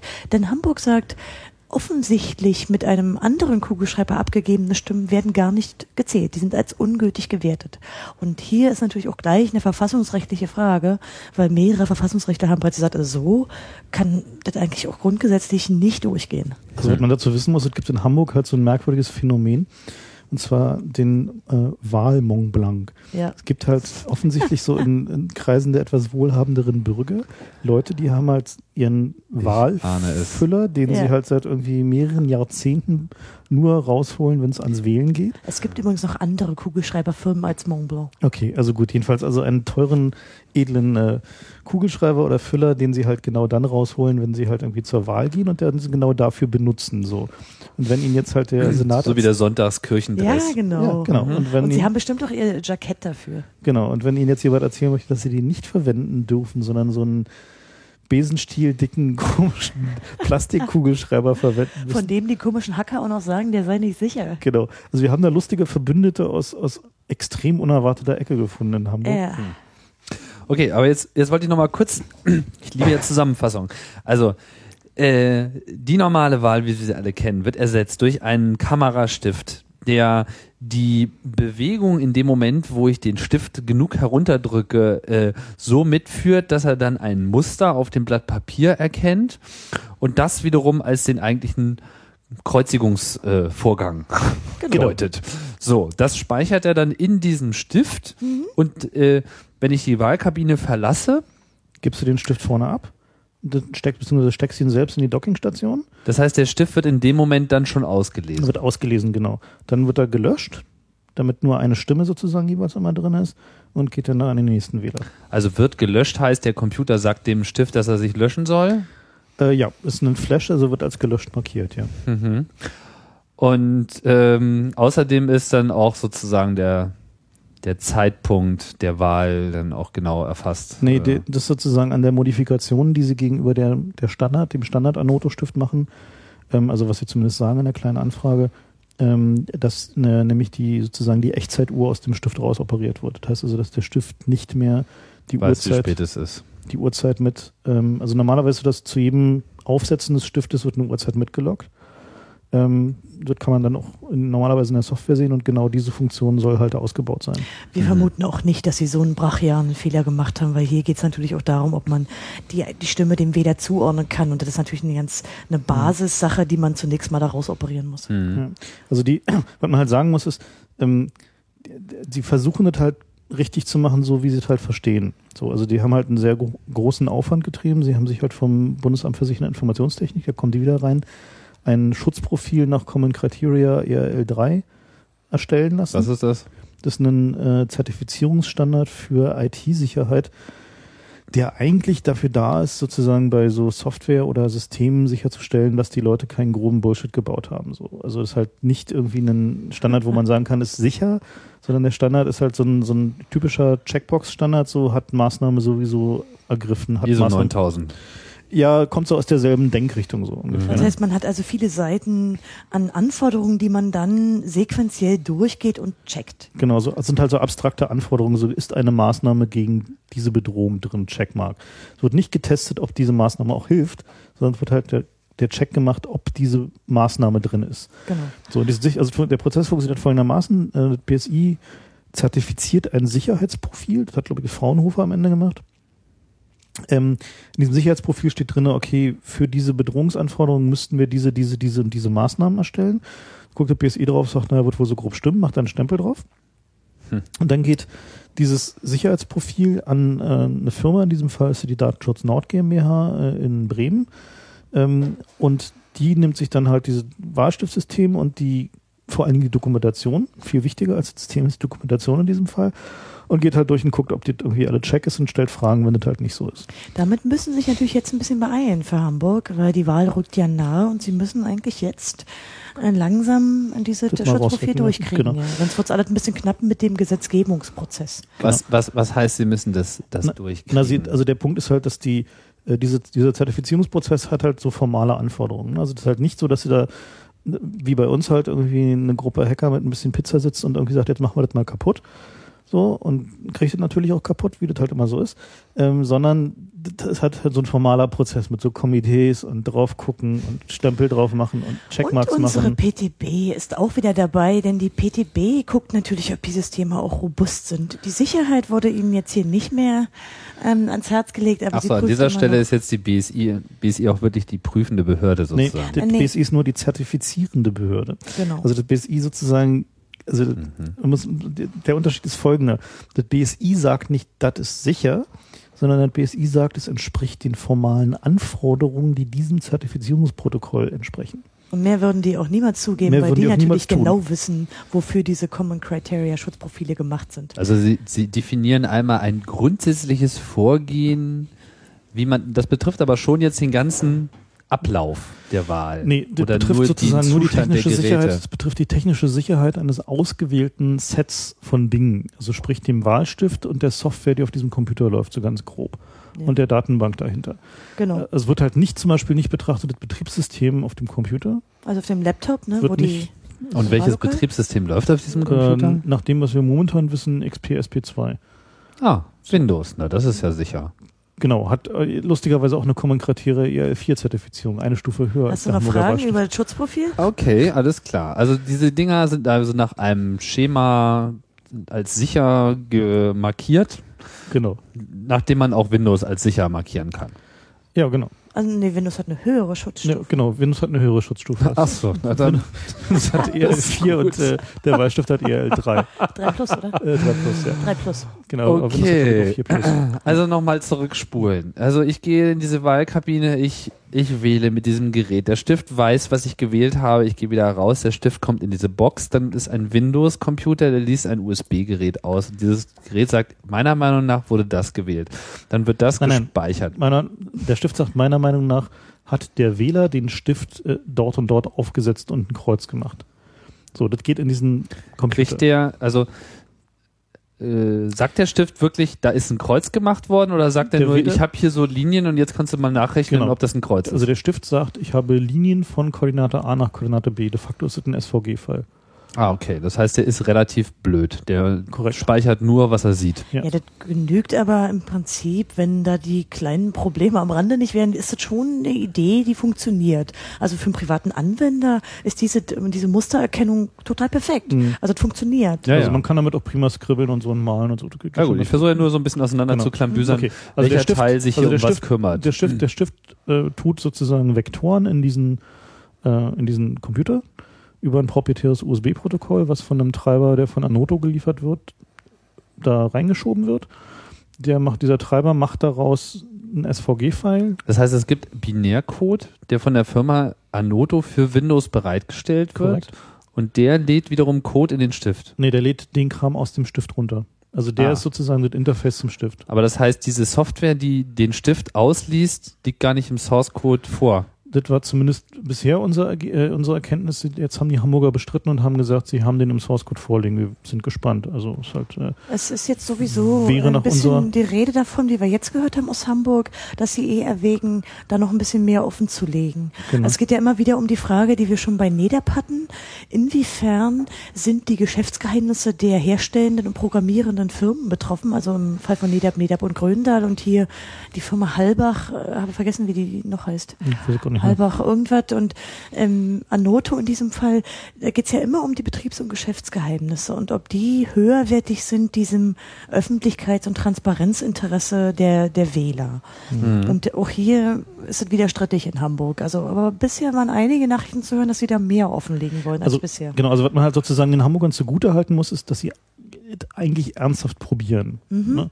Also es ist halt so, dass, dass das halt nicht so diese PTB irgendwie geht doch weg, ihr blöden Hacker-Nummer ist, sondern es ist halt schon so, dass sie versucht haben, halt irgendwie uns äh, so ein Ja. bisschen einzubinden. So. Also eigentlich wollten sie gerne, dass wir in ihrem komischen ähm, Fachausschuss da mitarbeiten, bloß dafür hätten wir halt so einen Maul Beirat. Maulkorbvertrag unterschreiben müssen, dass wir halt irgendwie nichts sagen, was da drin passiert. Das haben wir natürlich Ein gemacht.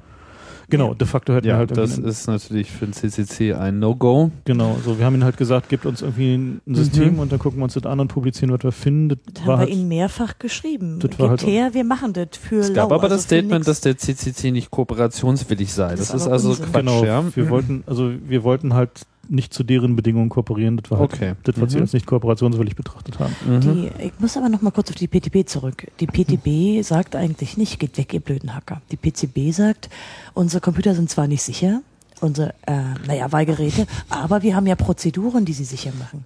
Das ist eigentlich, was Na, die das ist jetzt ihre, sagt. ihre Ausrede, die sie jetzt Ja, haben. genau. Ja, naja. Ähm, also letztendlich ist es halt in Hamburg so, dass dadurch, dass sie halt eigentlich ernsthaft versuchen, stoßen sie halt an Grenzen. Nämlich die Grenzen sind halt, es hat noch niemand getan. Es gibt halt keinerlei, wie auch immer geartete, sinnvolle Regeln, auch international nicht, wie man halt so einen Wahlcomputer so designen könnte, dass er vom Wähler verifizierbar ist Mhm. ähm, zertifiziert werden kann und so weiter und so fort. Meine, es gibt halt ganz grundlegende Probleme. Also zum Beispiel so eine Zertifizierung, so eine Common Criteria Zertifizierung. Wenn man die in sechs Monaten durch hat, dann bricht man schon alle Rekorde, die je für so eine Zertifizierung gemacht wurden. Also die- dieser Wahlstuhl wird wahrscheinlich das am schnellsten zertifizierte Projekt in Deutschland überhaupt sein. Typischerweise dauert die 12 bis 18 Monate, so eine Common Criteria Zertifizierung. Aber die dahinterliegende Frage, ob dieses Schutzprofil überhaupt geeignet ist, um irgendwas über die Sicherheit dieses Wahlstiftes auszusagen, die ist gar nicht gelöst. Genau. Also neben dem Zeitdruck, den sie jetzt ja ohnehin Ja, warte mal, haben. worauf ich hinaus wollte mit dem Zeitdruck war, ähm, das Problem, was daraus entsteht, ist, wenn man diese Software anfasst, die einmal zertifiziert ist, dann verliert sie ihre Zertifizierung. Das heißt also, wenn die jetzt hingehen müssen, vier Wochen vor der Wahl, sagen wir mal, wie vier Wochen vor der Wahl, sind wir halt mal so fies und publizieren halt mal noch zwei, drei lustige Angriffe gegen das System, dann müssen die ja ihre Software fixen, wenn sie nicht riskieren wollen, dass diese Angriffe durchgehen. So. Und das können sie aber nicht, weil dann die Software nicht mehr zertifiziert ist und sie dürfen sie halt nicht mehr einsetzen. Das ist ungefähr so, als wenn du ein Firewall-Update vor deiner Nase hast und darfst es nicht einsetzen, auch wenn du weißt, dass es irgendwie dir gerade helfen wird, irgendwie nicht deine Kiste abgeschossen zu bekommen, weil es halt leider nicht zertifiziert. Genau. So, und das ist halt das Grundübel von all diesen Zertifizierungsprozessen, dass wenn es halt keine Möglichkeit gibt, halt schnell mal Änderungen nachzuzertifizieren, die gibt es halt schlicht nicht. So, das dauert halt immer mindestens Monate. Ähm, dann ist es halt einigermaßen sinnlos. Also diese ganze Dynamik von Angriffsentwicklung kann mit so einem Zertifizierungsprozess nicht berücksichtigt werden. Das ist eigentlich die grundsätzliche Kritik, die man auf NEDAP in gleicher Weise beziehen kann, nämlich dass diese sehr langwierigen Genehmigungs- und Zertifizierungsprozesse, äh, dass man die einfach äh, überhaupt nicht mit der realen Welt von Leuten, die sich mit IT-Security und generell mit Computersicherheit eigentlich äh, befassen, äh, überhaupt nicht, das matcht überhaupt nicht. Das ist so, irgendwie haben sie einen 27b-6 Ja, irgendwie, ja. genau. Man möchte jetzt irgendwie mal die Scheiße abstellen, aber man darf nicht, weil man jetzt nicht das richtige Formular unterschrieben hat. Genau. So, und, ähm, also, wie gesagt, also das ist halt so ein bisschen bedauerlich, dass sozusagen die, die Hamburg jetzt unter so einem Zeit, Zeitdruck da agieren müssen, dass sie halt einfach sich da jetzt auch verrannt haben. Wann ist denn die Wahl? Die war es am 8., nee, 24. Februar. www.24. Februar.de ist, glaube ich, die Reklame. Und, Ja, und, und die Geräte Pressemeldung, selber die sind noch gar haben, nicht, mal kommentiert haben. Ach, haben sich die bloß nicht gegeben. Nee. Nee. die, die Geräte sind noch gar nicht, Nee, Da. Der, der, also es gibt sozusagen so Prototypen, die wir irgendwie da auch sehen werden. So, es gibt da so Schnupperwahllokale, wo man schon mal hingehen kann, das mal beschnuppern kann, das System. Sie machen eine große PR-Werbe. Und sie machen halt in Hamburg halt, rühren sie halt die große Werbetrommel. So. Und äh, Klar. deswegen haben, haben die sich jetzt halt auch in so eine Position manövriert, wo sie halt eigentlich schwer zugeben können, dass es halt nicht geht. So, also das ist halt so, was jetzt halt anfängt, ist halt so, also die politischen Parteien werden jetzt gerade nervös. So, ne? Also jetzt nach dem, dem, dem Hack, den wir da halt irgendwie letzte Woche gezeigt haben, ähm, ist es halt so, dass wir jetzt halt Anfragen von so fast allen politischen Parteien in Hamburg kriegen, ob man nicht mal reden kann. So, Und da so- sind ja nun auch noch, muss man auch noch mal sagen, ein paar Millionen Euro, genau. die darin ja bereits investiert wurden. Na gut, Hamburg ist reich, das Was- ist nicht so schlimm. was Ja, ist denn da ja. was ist denn da passiert? Also welchen Hack meinst du jetzt und was, Ähm, was na, ist da da war so, dass passiert? dann- Zu dass- welchem Anlass? dass es eine Beratung gab, wo ähm, äh, wir den Grünen halt einen präparierten Wahlstift zur Verfügung gestellt hat, der halt ein Programm auf einem Windows-Computer über das USB-Interface startet. Dass du steckst halt diesen Wahlstift da rein und ähm, der exploitet halt ein Loch in dem USB-Subsystem von diesem Windows. Das war aber jetzt nicht exakt derselbe Genau. Stift, der da jetzt äh, bei der Wahl zum Einsatz kommt, sondern Hatten etwas, nicht, genau, wir haben halt sozusagen Ähnliches. so einen Anoto-Stift genommen und halt einen normalen Windows-Computer. So. also Das- ähnlich, so ähnlich, genau. wie wir eben vorhin Genau. besprochen haben, dass sie alle ähnlich sind. genau. Mhm. So und ähm, Also absolut nachvollziehbar, dass das bei dem anderen Modell im Prinzip genauso funktionieren könnte. Genau, Prinzip.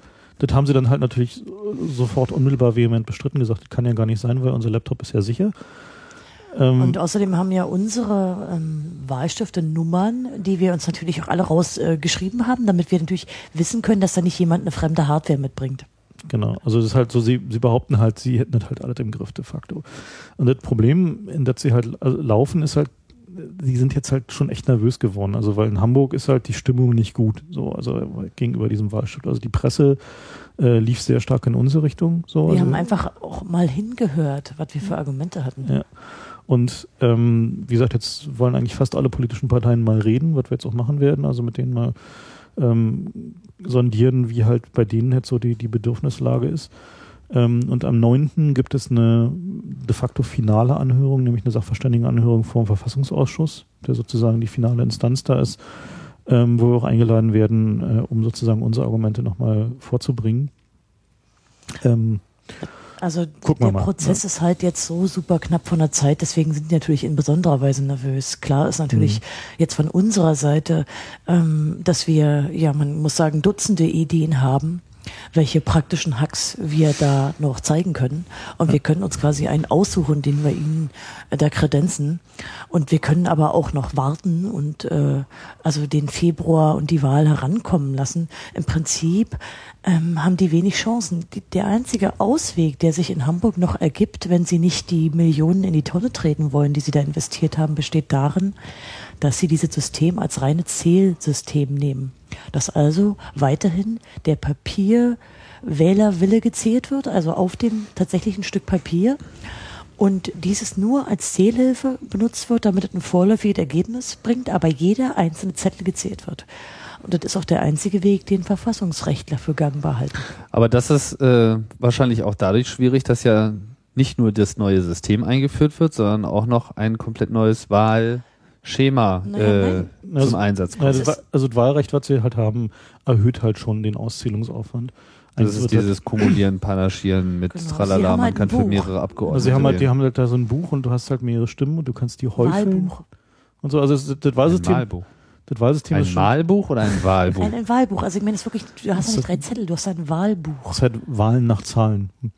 Man muss sich Ah, vorstellen, das heißt, man dass kriegt nicht einen Zettel, wo jetzt fünf Leute Hm. draufstehen, sondern das ist so eine komplette Fibel, ja. Genau. wie so eine, wie so ein Lexikon und, Und du hast äh, mehrere Stimmen als Wähler, die kannst du auch noch häufeln, auch zwischen Kandidaten. das heißt, jeder kriegt so ein komplettes Buch, Ja, damit so er dann neun- mit wie viel Seiten oder was? neun oder zwölf Seiten waren es irgendwie. Neun oder zwölf Seiten. Und Ja. davon kreuze ich irgendwo auf drei Seiten irgendwas an. Nee, oder du musst, so, glaube ich, auf jeder Seite mindestens ein Kreuz kannst du, glaube ich. Ich hab's Also wir nicht ganz im Kopf. auf jeder Seite ein Kreuz. Also können wir nochmal nachgucken, das ist einigermaßen gut erläutert bei diesem 24. Februar, die, Ja, genau. die Propaganda, die sie dir machen. Okay. Ähm, Also der, der, der das ist aber im Prinzip schon mal neu. Also das hat so nicht stattgefunden vorher. Naja, gab halt schon mal Fälle, wo du halt einfach vier oder fünf Wahlzettel bekommen hast, weil gleichzeitig noch irgendwie dieses und jenes und diese Aber von Aber es ist jetzt mehr als sonst. ist Ja. mehr als sonst. Und das Wahlsystem ist halt schon komplexer, weil sie halt jetzt diese, diese Häufeln-Geschichte drin haben, also dass du mehrere Stimmen hast, die du verteilen kannst. Und das Problem ist halt, dass, äh, das war wieder so ein, so ein Henne-Ei-Problem. Die haben halt dieses komplexe Wahlsystem eingeführt, weil sie dachten, sie können. Ne? Also sie dachten, sie haben jetzt irgendwie elektronische Auszählhilfen, also können wir jetzt auch mal ein komplexes Wahlsystem einführen.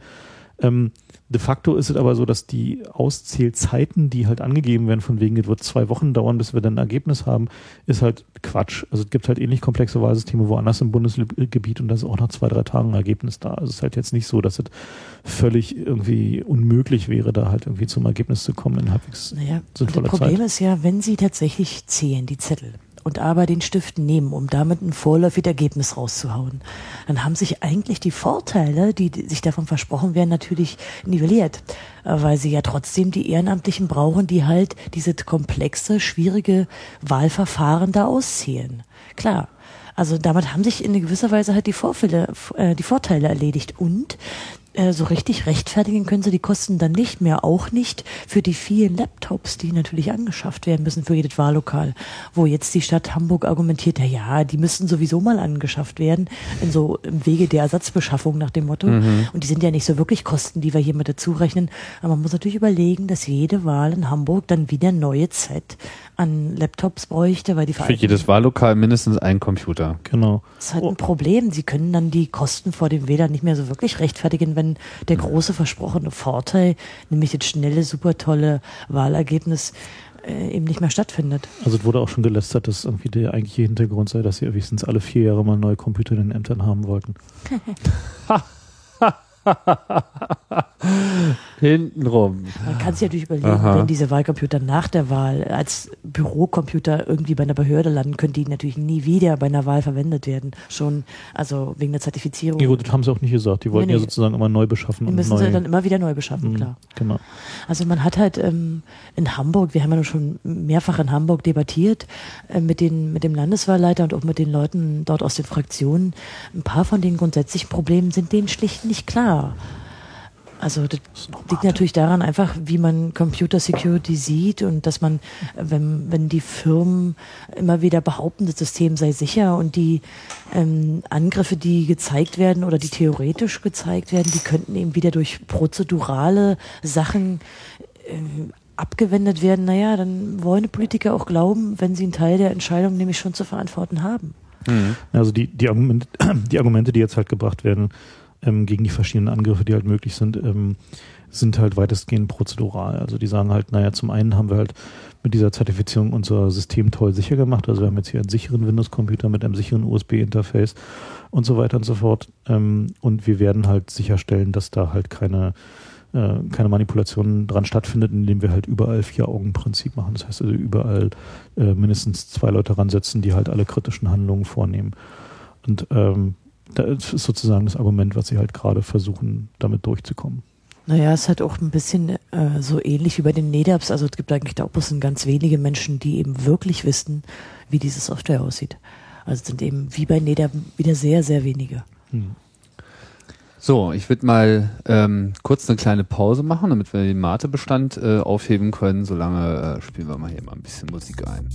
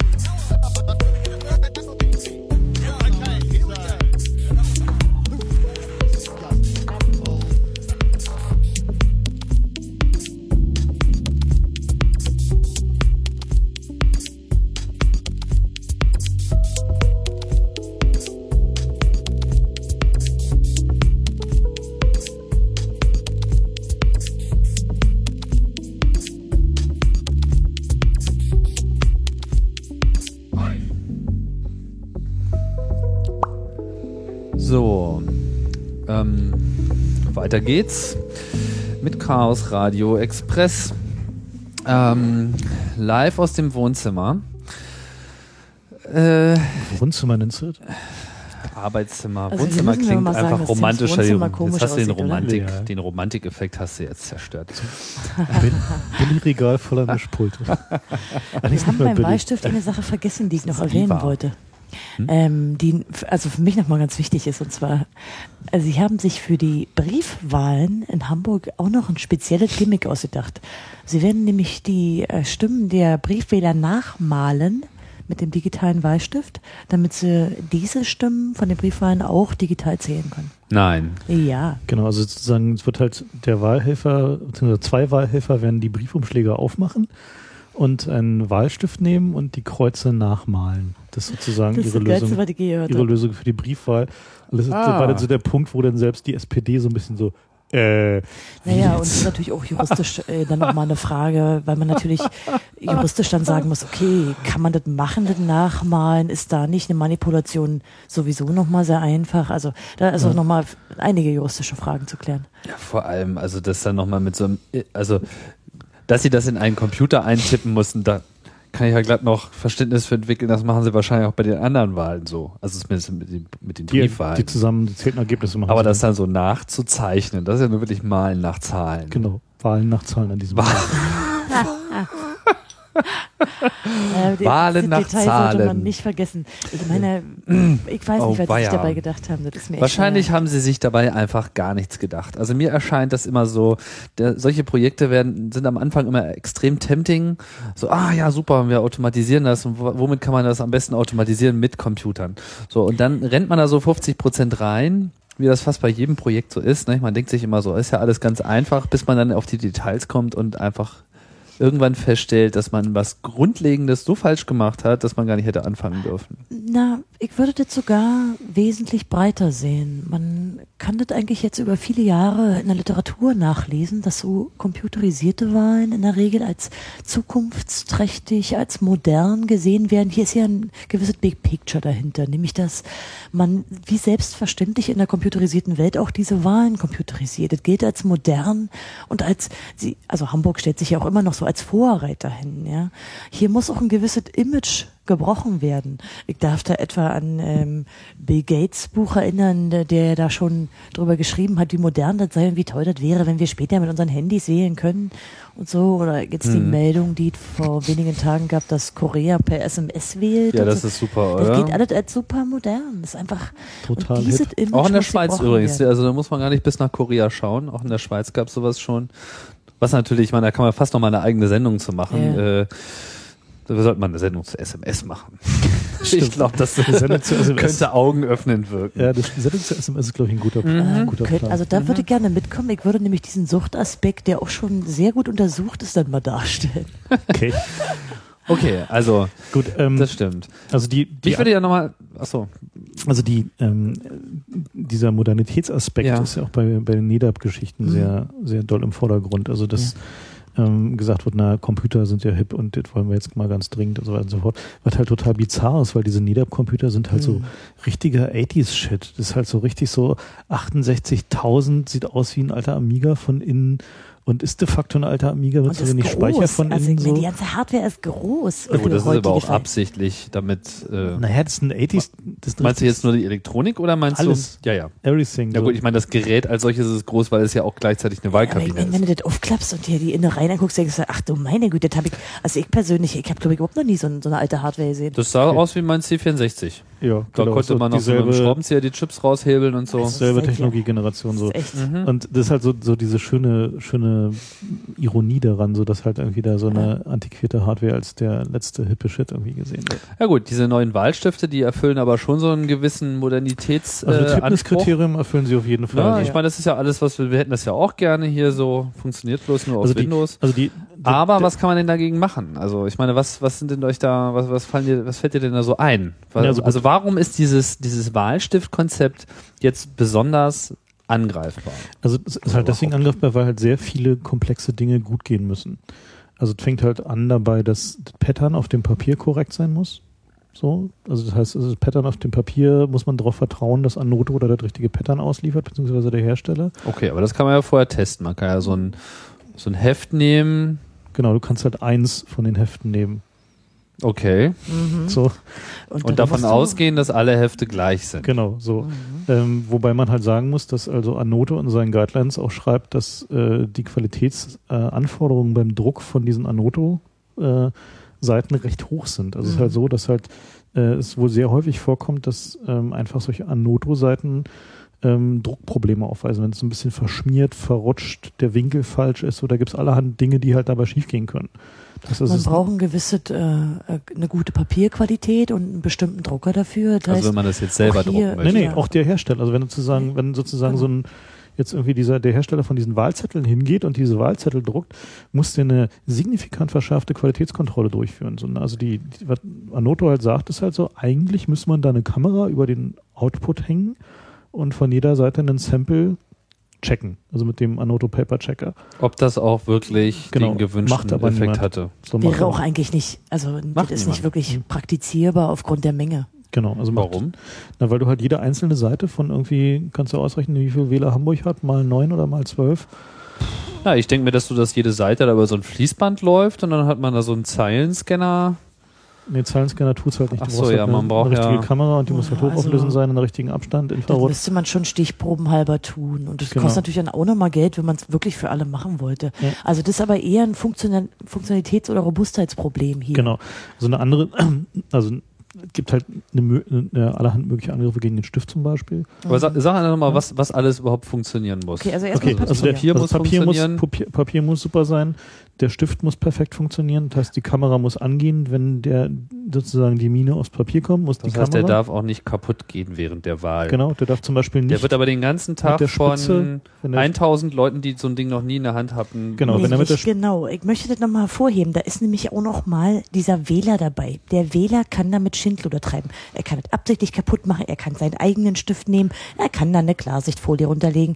Da ist noch diese, diese menschliche Komponente hinter einer Wand, weil er wird ja nicht beobachtet, was immer er mit dem Stift tut. Also diese, man Das muss heißt, wenn man da Wähler hingeht und vorne einfach den Nippel abschneidet und sagt, ich habe gewählt, also der, dann haben die da erstmal ein Problem. Oder Ja. die Kamera zuklebt oder Ja. mit dem. Edding und So draufmalt, oder seinen eigenen mitbringt und die merken das, aber er rennt mit dem anderen weg, ich weiß nicht. den tauscht. ja, Ja. Also einfach so ein Logitech Tralala Pen. Genau. Genau. Sehen die denn genauso aus? Gar nicht mal, dass er damit eine Wahl manipuliert. Er könnte einfach, sag mal, signifikant stören. Oder wenn sich einfach nur 10% der Leute entschließen, nö, ich will meinen Mont Blanc. Was, was ist denn dann? Was machen die dann, die Leute in Hamburg? Naja, ich denke mal, ja, was passiert denn dann? Dann wird der Stift, also angenommen, jetzt kommt, kommt so der Schiffsbesitzer irgendwie, der schon immer gewählt hat, kommt dann irgendwie morgens 8.30 Uhr da rein oder 9.30 Uhr, nimmt Moin. seinen Mont Blanc, moin, ich, ich wähle mal, nicht? So, und dann zückt er da seinen Mont Blanc, wie er es immer gemacht hat, denkt sich gar nichts dabei, weil Gibt den Stift zurück. schön, dass sie mir einen Stift gegeben haben, aber ich habe ja meinen eigenen, danke. genau, dann hat er nicht gewählt. Und, wenn dann das- gibt er den, den, diesen Wahlstifter ab, dann stecken die dann rein und dann sagt der Piep keine Stimme. Nee, Muss der der darf er nicht. nicht. Wie, das Also der- darf er nicht. Also der, wenn du den Stift da reinsteckst, darf er keinerlei äußere Anzeichen darüber, ob du irgendwas angekreuzt hast oder was du angekreuzt hast, von sich geben. Wahlgeheimnis. wäre Wegen ja Wahlgeheimnis, äh. Stimmenthaltung. Genau. Und also man muss sich Das überlegen. heißt, er weiß gar nicht, dass er nicht gewählt hat. es ist ja so, dass einige der Wahllokale ausgezählt werden. Stichprobenartig. 17, um genau 17 zu Stück. sein. Von den 3000 waren es, glaube ich. 1300 Leute. Weiß- Weiß man 1917. vorher welche? Nee. Äh, nee. Und diese Abweichung wird natürlich, müsste dann ja zwangsläufig zutage treten. Aber die Entscheidung, die Hamburg getroffen hat, ist, ist uns egal. Selbst, also klar, da kann eine Abweichung sein. Zählen tut am Ende das elektronische Ergebnis. Das, Das heißt also- heißt, also das facto- heißt, also, das heißt, oh Gott. De facto finden Das heißt, wenn jetzt irgendwie in jedes Wahllokal morgens jemand reingeht und mit einem Edding diese Kamera zumalt, dann merken die das gar nicht, weil ähm, der Stift nichts gezählt hat und dann wählen also alle machen Sie Leute. zwischendurch noch einen Test, dass Sie mit dem Stift nochmal einen Testwahlzettel ankreuzen. Also das würde ich jetzt auch nicht sagen. Ich kann mir nicht vorstellen, dass sie nicht vielleicht zumindest zwischendurch, sie haben ja eh Hm. mehrere Stifte pro Wahllokal, dass sie nicht vielleicht Aber mal Sie prüfen doch jetzt nicht jedes Mal nach jedem nein, einzelnen nein. Wahlvorgang den. nee, vielleicht Aber das testen sie heißt nicht, dass sie den ganzen irgendwann. Tag, ähm, Aber also du kannst auf jeden Fall mit so einer Attacke eine signifikante Anzahl Stimmen vernichten. So, das Und zwar ohne, dass man weiß, wessen, klar. allerdings nur die elektronischen Stimmen. Der Wähler hätte, sofern er das Papier ankreuzt, eine gültige Stimme abgegeben. Solange der Kuli noch funktioniert. Der Kuli ist aber nicht äh, Nee, elektronisch. Kuli. ne? Oh, die Mine könnte alle gehen? Na, die Mine könnte alle gehen, aber gut, das kann sie, dann sagt er wieder, meine Mine ist alle, gib mir mal eine neue Mine. Ja. Na, oder er zückt seinen eigenen Stift und macht dann. Oder er zückt halt seinen Stift und macht seinen Kreuz Aber und zu dem Zeit- seine Stimme. Ah, das heißt aber, man kreuzt irgendwo an, dann denkt der Stift schon, es ist schon gewählt worden, obwohl gar kein, Genau. keine Farbe auf dem Papier ist. Ja. Und dann kriegt man eine neue Mine eingesetzt oder was? Na, wäre ja auch bei Klarsichtfolie so. Also wenn du etwa eine Klar- Klarsichtfolie hinlegst, Kreuz machst, dann zählt dir der Stift an der Stelle, wo du angekreuzt hast, aber auf dem Zettel wäre ja nichts. Auch das ist eine Abweichung. Jetzt im anderen, andersrum. Mhm. Klar, ist ja auch möglich. Also die, Klarsichtfolie. also sozusagen. okay, ja, vielleicht sollten wir also noch mal de so ein facto- bisschen de facto- durchgehen, was so. Also de facto, was halt passiert ist, um es mal sozusagen so ein bisschen zusammenzufassen, ähm, dem Wähler wird halt suggeriert, dass er eine Papierwahl durchführt. Aber de facto drückt er einen Knopf auf einem Computer und zwar unscharf. So, also weil wird Kreuz kann er daneben liegen. So, aber de facto findet eine Computerwahl statt. Also es wird halt nichts weiter gemacht als das Knöpfchen drücken auf dem NEDAP durch Kreuzchen machen auf dem Knopf auf dem Papier substituiert. Das ist genauer, was da Ja, passiert. und dazu kommt eigentlich noch, dass der Wähler nicht nur Fehler machen kann, von denen er vielleicht gar nicht weiß, dass es Fehler sind im Sinne von der, von der Abgabe der Stimme, sondern er kann natürlich auch einfach eingreifen in diesem Prozess. Da er ja quasi den Sensor, der diese Stimmen aufzeichnet, in der Hand hält. Also er kann es absichtlich und natürlich auch unbewusst unabsichtlich tun. Also zum Beispiel, wenn halt diese Stifte runterfallen, wenn man so die Anoto Support Foren liest, wenn der Stift genau auf die Spitze fällt, dann geht halt gerne mal der Drucksensor kaputt. Kann ja auch mal passieren. Man muss ja nicht immer denken, dass der Wähler da irgendwie nicht mitmachen will. Ja. Mhm. Und schon zählt er halt keine Stimmen mehr, weil die Kamera nicht angeht oder permanent an ist und der Stift halt sagt, äh, ist irgendwas schief. Und im. Prinzip, Ja. also wir wissen halt auch nicht genau, wie die Funktionalitäts- und Robustheitstests der, der, der PTB ablaufen. Weil auch hier wird ja wieder nur der Endbericht veröffentlicht. Also keine Hm. Ahnung, inwieweit dort die Robustheit und so gecheckt wird. Also auf jeden 29,90 äh, Euro Stuhl von Ikea wird 50.000 Mal draufgehauen. Aber so ein Stift, der irgendwie über die Delegation von Macht entscheidet, äh, wird noch nicht mal äh, angefasst. Also jedenfalls wird dann, na, ich schätze mal, die werden ihn schon testen. Die, Ja, das Frage, ist denke halt, ich auch. die Frage ist halt nur, ob sie halt irgendwie da zu ehrlichen Ergebnissen kommen. So, Hm. da habe ich so gewisse Zweifel. Mal sehen, also es könnte ja immer noch sein, dass die PTB sagt, die, das könnte passieren. Aber wir Denkbar. trauen der PTB in diesem Punkt nicht mehr allzu viel zu. Hm. Nee.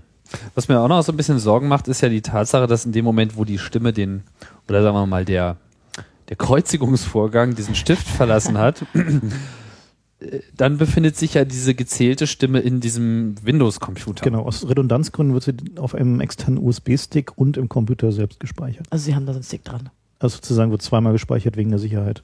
Mhm. In, Dann kann ja sein, dass die Platte crasht oder. in randomisierter Reihenfolge. Da haben sie Natürlich. auch schon dran gedacht. Das ist halt eine klar. Datenbank. Mhm. Also das System ist halt so, es gibt halt einen, ähm, also vom Layering her, du hast halt diesen USB-Treiber, der sitzt oberhalb der Windows USB-Infrastruktur. Ähm, daran registriert sich der Stift als USB-Device. Dann wird über das proprietäre Protokoll werden die Striche da rausgelutscht aus dem Stift. Aus den äh, Strichen wird ein, ein Vektorfile zusammengesetzt. Dieses Vektorfile geht in ein Stück Software, was versucht, ähm, die Stimme zu identifizieren, die sozusagen mit diesem Kreuz verbunden ist. Und dann wird das Vektorfile zusammen mit der Identifizierungsmarkierung, was das jetzt für eine Stimme war, in eine Datenbank geschrieben, randomisiert. Diese Datenbank läuft parallel auf dem USB-Stick und auf dem Windows-Computer. Also, da Also wird sozusagen in zwei zwei reingeschrieben. Also zwei, genau, genau, gespiegelte Datenbanken Genau. geschrieben. Mhm. so, und am, am Wahlende, ähm, und da gibt es, glaube ich, noch so ein Confidence-Level, also wie, wie überzeugt die Software ist, dass sie weiß, wo der Strich, äh, wo das, äh, das Kreuz ist. Mhm. Am Wahlende wird dann halt ein Query auf die Datenbank gemacht. Dann werden halt alle rausgedammt, die halt äh, klar sind. Da wird sozusagen ein Ergebnis dafür kalkuliert. Und dann bleiben halt irgendwie, keine Ahnung, noch 20 übrig. Und die Na, werden von halt, denen die Software sagt, dass sie klar sind. genau, also wo die Software der Meinung ist, sie weiß, was gewählt wurde. und dann bleibt, ähm, bleiben halt ein, ein Stapel übrig. Die werden auf dem Bildschirm angezeigt, den Wahlhelfern, und die sagen dann, okay, das war wohl Ditte oder das war wohl Ditte oder die ist ungültig, weil wir wissen nicht, was das ist. Wenn sie nicht skippen. Genau, wenn sie nicht auf Skip drücken, dann wird die halt als ungültig erklärt.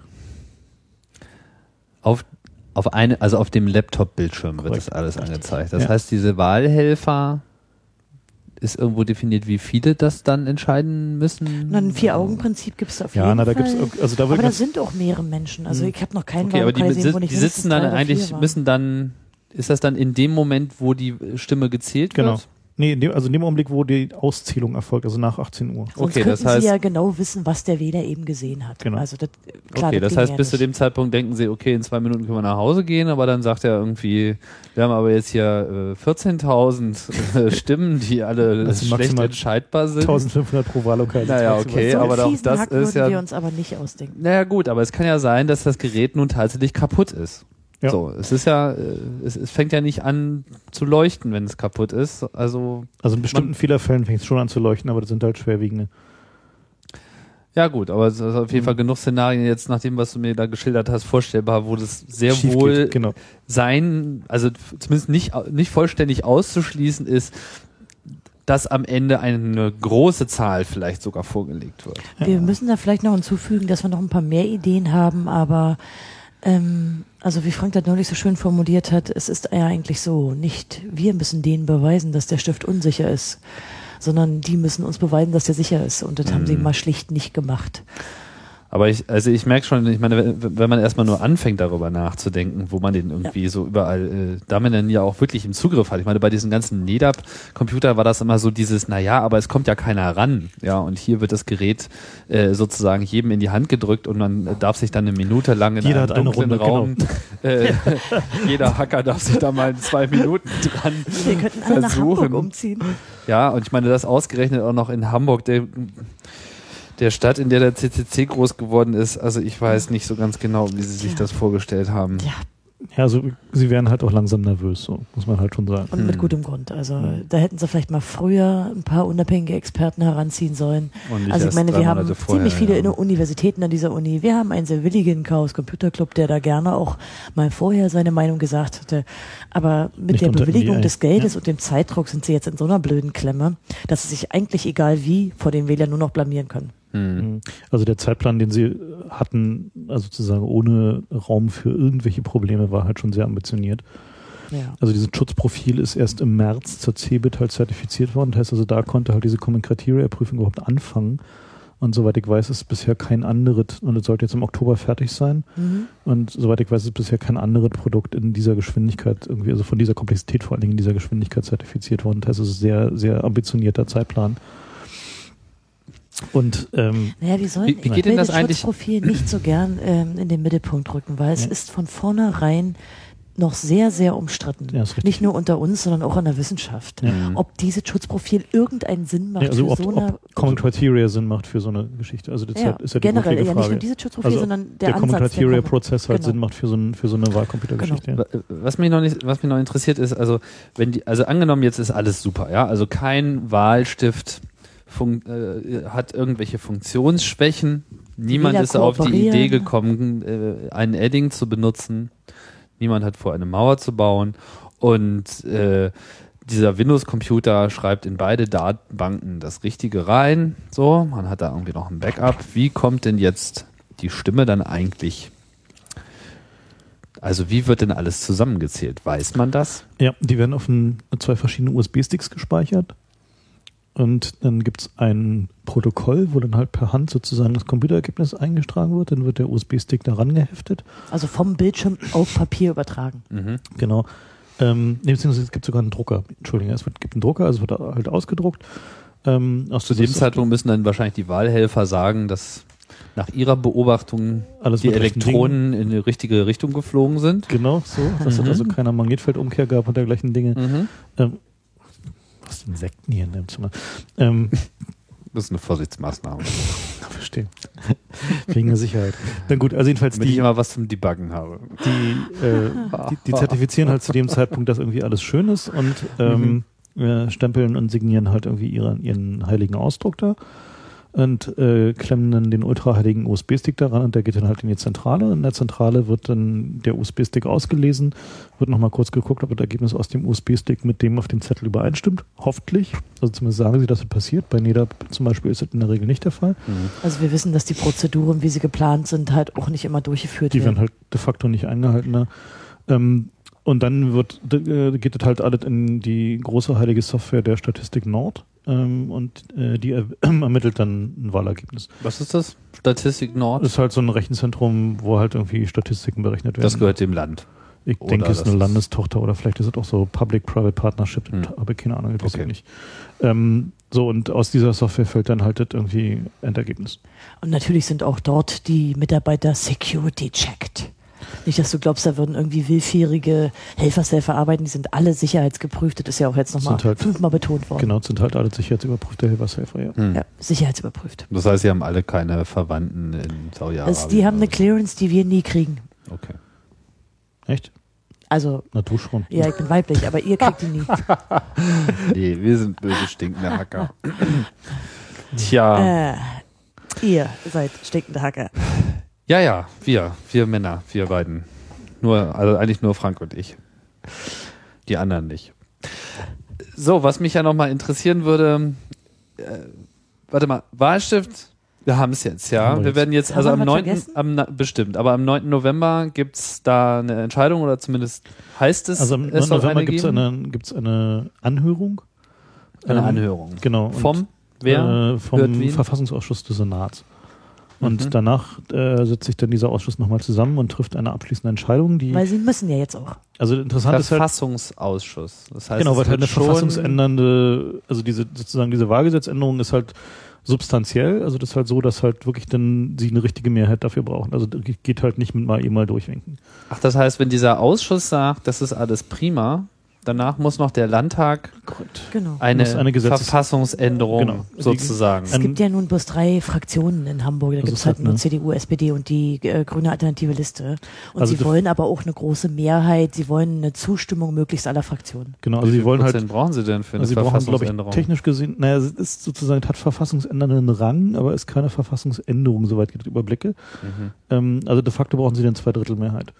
So, und die aber sie halt, wollen auch gerne Konsens. also sie wollen halt gerne Konsens. Also es ist halt so, dass sowohl CDU als auch SPD gesagt haben, dass sie, wenn es halt schwerwiegende Bedenken verbleiben, dann wollen sie es lieber nicht machen, weil irgendwie haben sie dann doch so ein bisschen Schiss, dass sie irgendwie sich da irgendwie was eintreten. Die Grünen haben aber ja schon mal auch immer, schwerwiegende Bedenken. ja jetzt Die Grünen aber haben- beschlossen haben diese digitale Wahlstiftsystem schon alle Fraktionen. Genau. Also genickt haben sie erstmal alle. Das halt so- Deswegen die Peinlichkeit eigentlich für alle gleich ist. Und Außer deshalb die wohl auf dem Grünen Parteitag bisschen- da eine Abstimmung war über. Ja, also die Grünen, die. Grünen haben sich jetzt sozusagen besonnen und gesagt, okay, ist vielleicht besser, einen Fehler einzugestehen und die zu korrigieren, als jetzt halt irgendwie, also was ja eine löbliche Abweichung von irgendwie ihrem sonstigen politischen Verhalten ist, aber ähm, ja, sich, sich sozusagen halt äh, äh, auf die richtige Seite zu schlagen und äh, zu versuchen, halt dann noch das Debakel zu verändern. Also die anderen beiden Fraktionen haben eigentlich unisono verlautbart, dass sie hoffen, dass am 9. November einfach nur äh, alle Bedenken ausgeräumt werden können.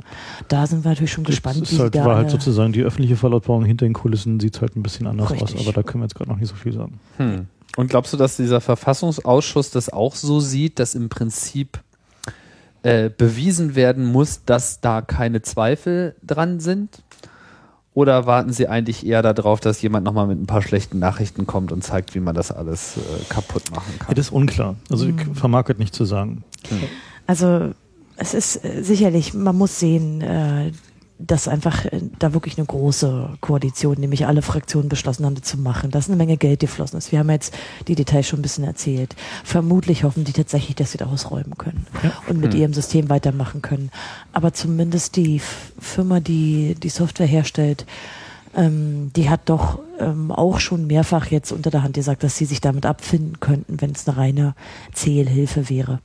Wie sie dann natürlich den finanziellen Verlust ihren Wählern erklären, das bleibt den Parteien überlassen. Ja, weißt du, 5 Millionen sind in Hamburg nicht so ein Problem. Das ist schon ein bisschen mehr. Laptops musst du ja auch mitrechnen. Ja, na, die müssen doch eh in die Verwaltung, haben wir gelernt. Ja, das, na, Aber die hätten sie vielleicht sonst nicht gekriegt? Hanne, das ist deren Propaganda. Na ja, Gott.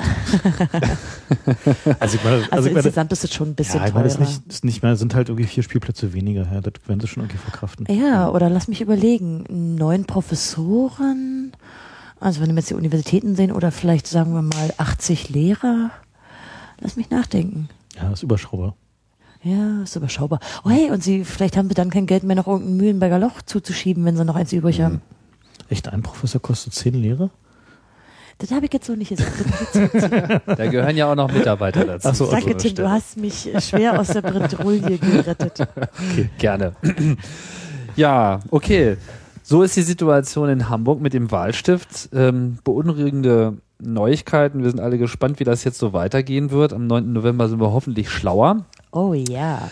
Ähm, auf jeden Fall sehr wertvoll, sich diese Diskussion anzuschauen. Äh, wer von euch jetzt hier bis äh, hierhin durchgehört hat, kann ja auch nur noch mal darauf hinweisen, macht euch mal schlau generell über Wahlcomputer, wenn das noch ein neues Thema für euch ist. Äh, es gibt da auch eine extensive Ressource, zum Beispiel bei uns im Berliner CCC-Wiki. Äh, die Links findet ihr alle hier in den Notizen zu der Sendung auf der Webseite oder Vielleicht auch sollten wir in der auch noch Datei. mal einen Aufruf machen. Ja? Dieser Wahlstift hat einfach ein hohes Hack-Value. Und Mhm. in gewisser Weise, wir haben das auch schon gemerkt in den letzten Monaten, seit wir die Hardware da so haben, es hat auch äh, einen gewissen Charme daran zu hacken. Einfach weil da gibt's viele Möglichkeiten und wer da jetzt mal Lust zu hat, ja, und vielleicht irgendwie die 100 Euro auf Tasche und sich diese Hardware, die man ja auch so benutzen kann, die ist ja nicht unpraktisch. Gibt es denn eigentlich da Open Source äh, Treiber für? Das Mhm. wäre vielleicht gleich nochmal ein Grund. ja, es gibt da äh, halt sich so das Ansätze, aber Ja. halt noch nichts, noch nichts richtig komplett. also wer da gerne mal ran will und 120 sowieso grad Euro hast du gesagt. Also schon noch eine überschaubare Investition. Genau, also so, ich sag mal, der, der Hack-Value ist auf jeden Fall in der Größenordnung von 10 Kinokarten, das kann man schon so einschätzen, so. Ja. Also ist halt, wenn man so, also. Wie die würdest du jetzt spendieren, wenn da jemand. Nee, äh, man, also man rechnet ja sozusagen, also sozusagen, wie viel gibt man so aus? So Reverse Engineering hat ja immer so einen gewissen Kostenfaktor. Ach so, äh, Ja. verstehe ich, wie du das genau, meinst. und so, Mhm. also man hat länger Spaß damit, als wenn man irgendwie zwölf Naja, als wir den Kinokarten hat. bekommen haben, den ersten, hat es auch Spaß gemacht, den mal aufzuschrauben. Haben wir so mit ein paar Leuten zusammengesessen und einfach Genau. mal die Hardware analysiert und geguckt, was passiert, wenn man jetzt den USB, ähm, die USB-Verbindung anmacht. Und dann haben wir geguckt, ob wir sniffen können. Ist lustig. Genau, also das Ding hat auch JTAG, das heißt also, ähm, man kann die Firmware auslesen, so, hat allerhand lustige Tests. JTAG, dieser Standardadapter für elektronische. Genau, so zum, zum. Testen, Testen Mhm. von Elektronik. Ähm, so, der USB-Treiber sieht auch einigermaßen vielversprechend aus. Die Stifte haben, sprechen sogar HTTP über IP, wenn man sie irgendwie richtig überredet. Ach, da ist ein Webserver drauf, oder wie? Nee, die, die sprechen HTTP, also sozusagen im Sinne von, sie können an einem HTTP-Server Dinge schicken, zum Beispiel Notes und so was. Mhm. Ähm, Ja. Gibt da laut, also laut so der Analyse der Firma, der gibt es da eine extensive Test- und Debug-Menüs, Mhm. äh, wo man noch rausfinden kann, wie die halt irgendwie angesteuert werden. Also es gibt da irgendwie jede Menge Spiel und Spaß. Also geneigte Hacker integrieren wir auch gerne ähm, zum gemeinsamen Spielen. Gibt es Genau. da fallen, fallen jetzt auch noch so ein paar Hackziele ein, ein paar konkrete, wo man mal forschen könnte? Naja, also eine komplette Firmware-Analyse wäre sicherlich irgendwie hilfreich. Also da sind wir noch nicht komplett durch. So. Ja, aber das ist natürlich auch re- relativ Ist aufwendig. einigermaßen hart so, aber es ist Ja. halt ein ARM da drin, also, also da läuft ein ARM-Prozessor, auf dem das Ding läuft, also ist halt durchaus machbar. Wir werden es wahrscheinlich auch nicht mehr machen vom 9., weil wir einfach, äh, wir haben jetzt andere Dinge zu tun. Ja gut, aber ich meine jetzt, das ist jetzt sicherlich nicht äh, die Mehrzahl unserer Hörer, aber es gibt natürlich schon sehr gute Reverse-Engineerer da draußen. Genau. Und ARM-Prozessor ist ja jetzt auch nichts Unpopuläres, steckt äh, nahezu in jedem modernen elektronischen Gerät. Ja, genau. kann man auch später noch brauchen. Also man kann, Ja, man kann ja. die, die Firmware, Firmware-Update-Files kann man runterladen, äh, zum Beispiel bei Logitech. Ähm, also man muss es nicht zwingend per JTAG rauspruppeln. Die sind eigentlich in einem bisschen kruden Format, da muss man sich ein bisschen mit dem Wie Format kann man denn diese Software eigentlich aktualisieren auf dem Stift? Ähm, das Ach, gibt, ein, ja. gibt ein Software-Aktualisierungssystem, ähm, wat, äh, wo dann halt ein neues Firmware-File da reingeblasen wird. Das kommt halt in so einem spezifischen Format und wird da äh, über die USB-Schnittstelle halt äh, äh, reingetan. Also Und halt, wie sichert sich dieser Stift davor, aktualisiert zu werden? ähm, also es gibt da Hinweise darauf, dass es da so ein bisschen Signature-Fu gibt. So, also nach dem, was wir so gesehen haben. ja, wir Ähm, brauchen ja eigentlich nicht spekulieren. aber wir Also, haben es nicht, wissen es halt schl- schlicht noch nicht im Detail. Sie haben uns ja schließlich äh, den tatsächlichen Wahlstift nicht geben wollen. Hm. Okay, aber es ist schon so, dass diese Geräte an sich, die auf dem Markt sind, in der Regel auch über diese USB-Schnittstelle eine neue Ja, Software korrekt. bekommen. Das ist So. richtig. Okay, das ist ja schon mal eine Aussage. Wie viele Und- Hörer haben wir jetzt im Chat? Und man braucht ja äh, im, im Chat sind es, weiß ich nicht, wie, wie viele Leute da jetzt äh, mithören, aber Oder uns, wie viel zuhören? Das ist ja auch mal interessant. uns hören jetzt ist ja hier eine experimentelle Chaos Radio Express Sendung, das sollten wir vielleicht auch nochmal explizit erwähnen. Wir haben ja hier mal das Ganze neben der Aufzeichnung auch noch live gemacht. Da gibt es zwar wie schon beim letzten Mal, als ich es getestet habe, ein paar technische Probleme, aber im Prinzip läuft 70 Leute hören uns jetzt gerade Naja, zu. also bei den 70 müssten doch eigentlich also mindestens 35 dabei sein, die da gerne mal mithaken wollen. Genau, die Jetic im Schlaf sprechen und einen Ach, Ida Pro wir- schon gebootet haben. Genau. Da können wir bei der Gelegenheit vielleicht auch noch was anderes erwähnen. Nur für den Fall, dass unter den 70 Hörern oder unter den Leuten, die später den Podcast holen, äh, Leute dabei sind, die sich beteiligt haben an der Wahlcomputer-Spendenkampagne. Genau, da wollen wir nochmal. Denn wir haben, glaube ich, versäumt, als CCC jemals zu sagen, dass wir uns da alle herzlich bedanken wollen Ja. und dass wir auch dabei sind, äh, diese Gelder echt sinnvoll einzusetzen Ja. und auch auf der juristischen da irgendwie Ebene eine Summe von Geld, was da irgendwie. Ist Also es sind auf jeden Fall über 6000 Euro zusammengekommen. Oha. Und Mhm. davon werden wir zumindest einen Teil auch in die ja, juristische Problematik stecken, weil wir jetzt einen ähm, Anwalt gefunden haben, der uns da helfen wird, weil wir wollen auch in, jetzt in Hessen, wo ja wieder NEDAP anstehen, da weiter vorgehen. Also Mhm. Und wir auch mal so Geräte kaufen zum Auseinanderschrauben. Genau. Mhm. Genau. Ja. Diese NEDAPs sind jetzt vielleicht jetzt ja preiswerter zu haben. Haben Ja. wir, vielleicht haben wir auch noch ein paar da den Brand überlebt, wer weiß. Naja, was sollen sie mit den Tausenden oder Tonnen machen? Die Ab werden auf Ebay, verschmorte Wahlcomputer. Na, jetzt wollen sie ja die, die holländischen erstmal mit irgendwie diesen komischen Druckerranflanschungen nachrüsten. Ja, Das wie lustig. Ja, sieht Mhm. grad echt bizarr aus. Ich habe das vorhin gesehen. Das ist bestimmt auch nur ein Prototyp. Nachher ist es ganz schick. Wie sah aus, wie als wäre alles ganz toll. Ich meine, würde ja auch passen zu ihrer uralt Hardware. Ja, sieht das einfach, diese Klotz da dran sieht auch so aus. Naja, lassen wir das. Guckt euch das Na, Video an. jedenfalls, wir haben uns jetzt hier mal offiziell äh, dafür bedankt, Bedankt, wie genau. viele Leute sich mit kleinen Beträgen da beteiligt haben und dass wir am Ende mit der Kohle auch vielleicht am Ende so gut wie in Holland Erfolg haben. Vielleicht, wenn Also, wir Glück haben. Genau, denn das mit den Wahlcomputern, dieser Spuk muss auch in Deutschland ein Ende haben, Richtig. weil das alles nicht gut ist. Ja, ich denke, jetzt haben wir es, wa? Wir haben noch eine Menge Themen vergessen, aber wir, Wir haben noch eine Menge erzählt, aber ich denke, wir werden hier auch nochmal drauf zurückkommen, wenn die Ereignisse sich etwas verdichtet haben. Und dann können wir auch mal sehen, was bei den ganzen Hackereien vielleicht äh, rausgekommen ist. Ja, ich bedanke mich, Frank, Konstanze. Tim. Wieder ein sehr nettes Gespräch. Und äh, ich bedanke mich auch nochmal hier bei den äh, äh, Leuten, die hier das Streaming äh, immer wieder ermöglichen, bei jeder Chaos-Radio-Sendung und jetzt auch bei Chaos Radio Express. Mal schauen, ob wir das nochmal so stabil hinbekommen, dass wir das hier zum regelmäßigen Service machen kann. Ist auf jeden Fall sehr lustig, das auch interaktiv mit dem Chat zu machen. Auch ohne Vinyl-Effekt diesmal? Nächstes Mal? Auch ohne Vinyl-Effekt. Ja, Audiotechnologie, wenn sie digital wird, kann ich dir sagen, das ist eher so im Bereich Wahlcomputer sichern. Also das, äh, das ist ja nicht alles so einfach, nicht? Da äh, schätzt man noch so das normale analoge Kabel. Das guck- hätte ich auch nicht gedacht, dass ich das so irgendwann früher noch so mal die sage. ersten Rundfunksendungen. Ja ein entschuldigt, Männer, das franzt jetzt hier echt aus. Ja, Ja, aber so kommt Wieso? mir das auch ein bisschen vor. Wir sind Pioniere. Irgendwie komm. so- Oh, jetzt werdet ihr euch die alten die Geschichten Leute mit erzählen. bitte euch. Ja? TCP-Detektor des Kristallen und äh, versuchen. Ja, das ist wie Albert Einstein hier bei der Vielleicht könnte jemand im. Chat mal sagen, dass die Männer jetzt aufhören sollen. Dummes Zeug zu reden. Ja. ja, gut, dann hören wir halt einfach auf. okay. Dann war's das. Äh, wir sagen alle ordentlich Tschüss Tschüss. Tschüss. und äh, bis zum nächsten Mal bei Chaos Radio Express.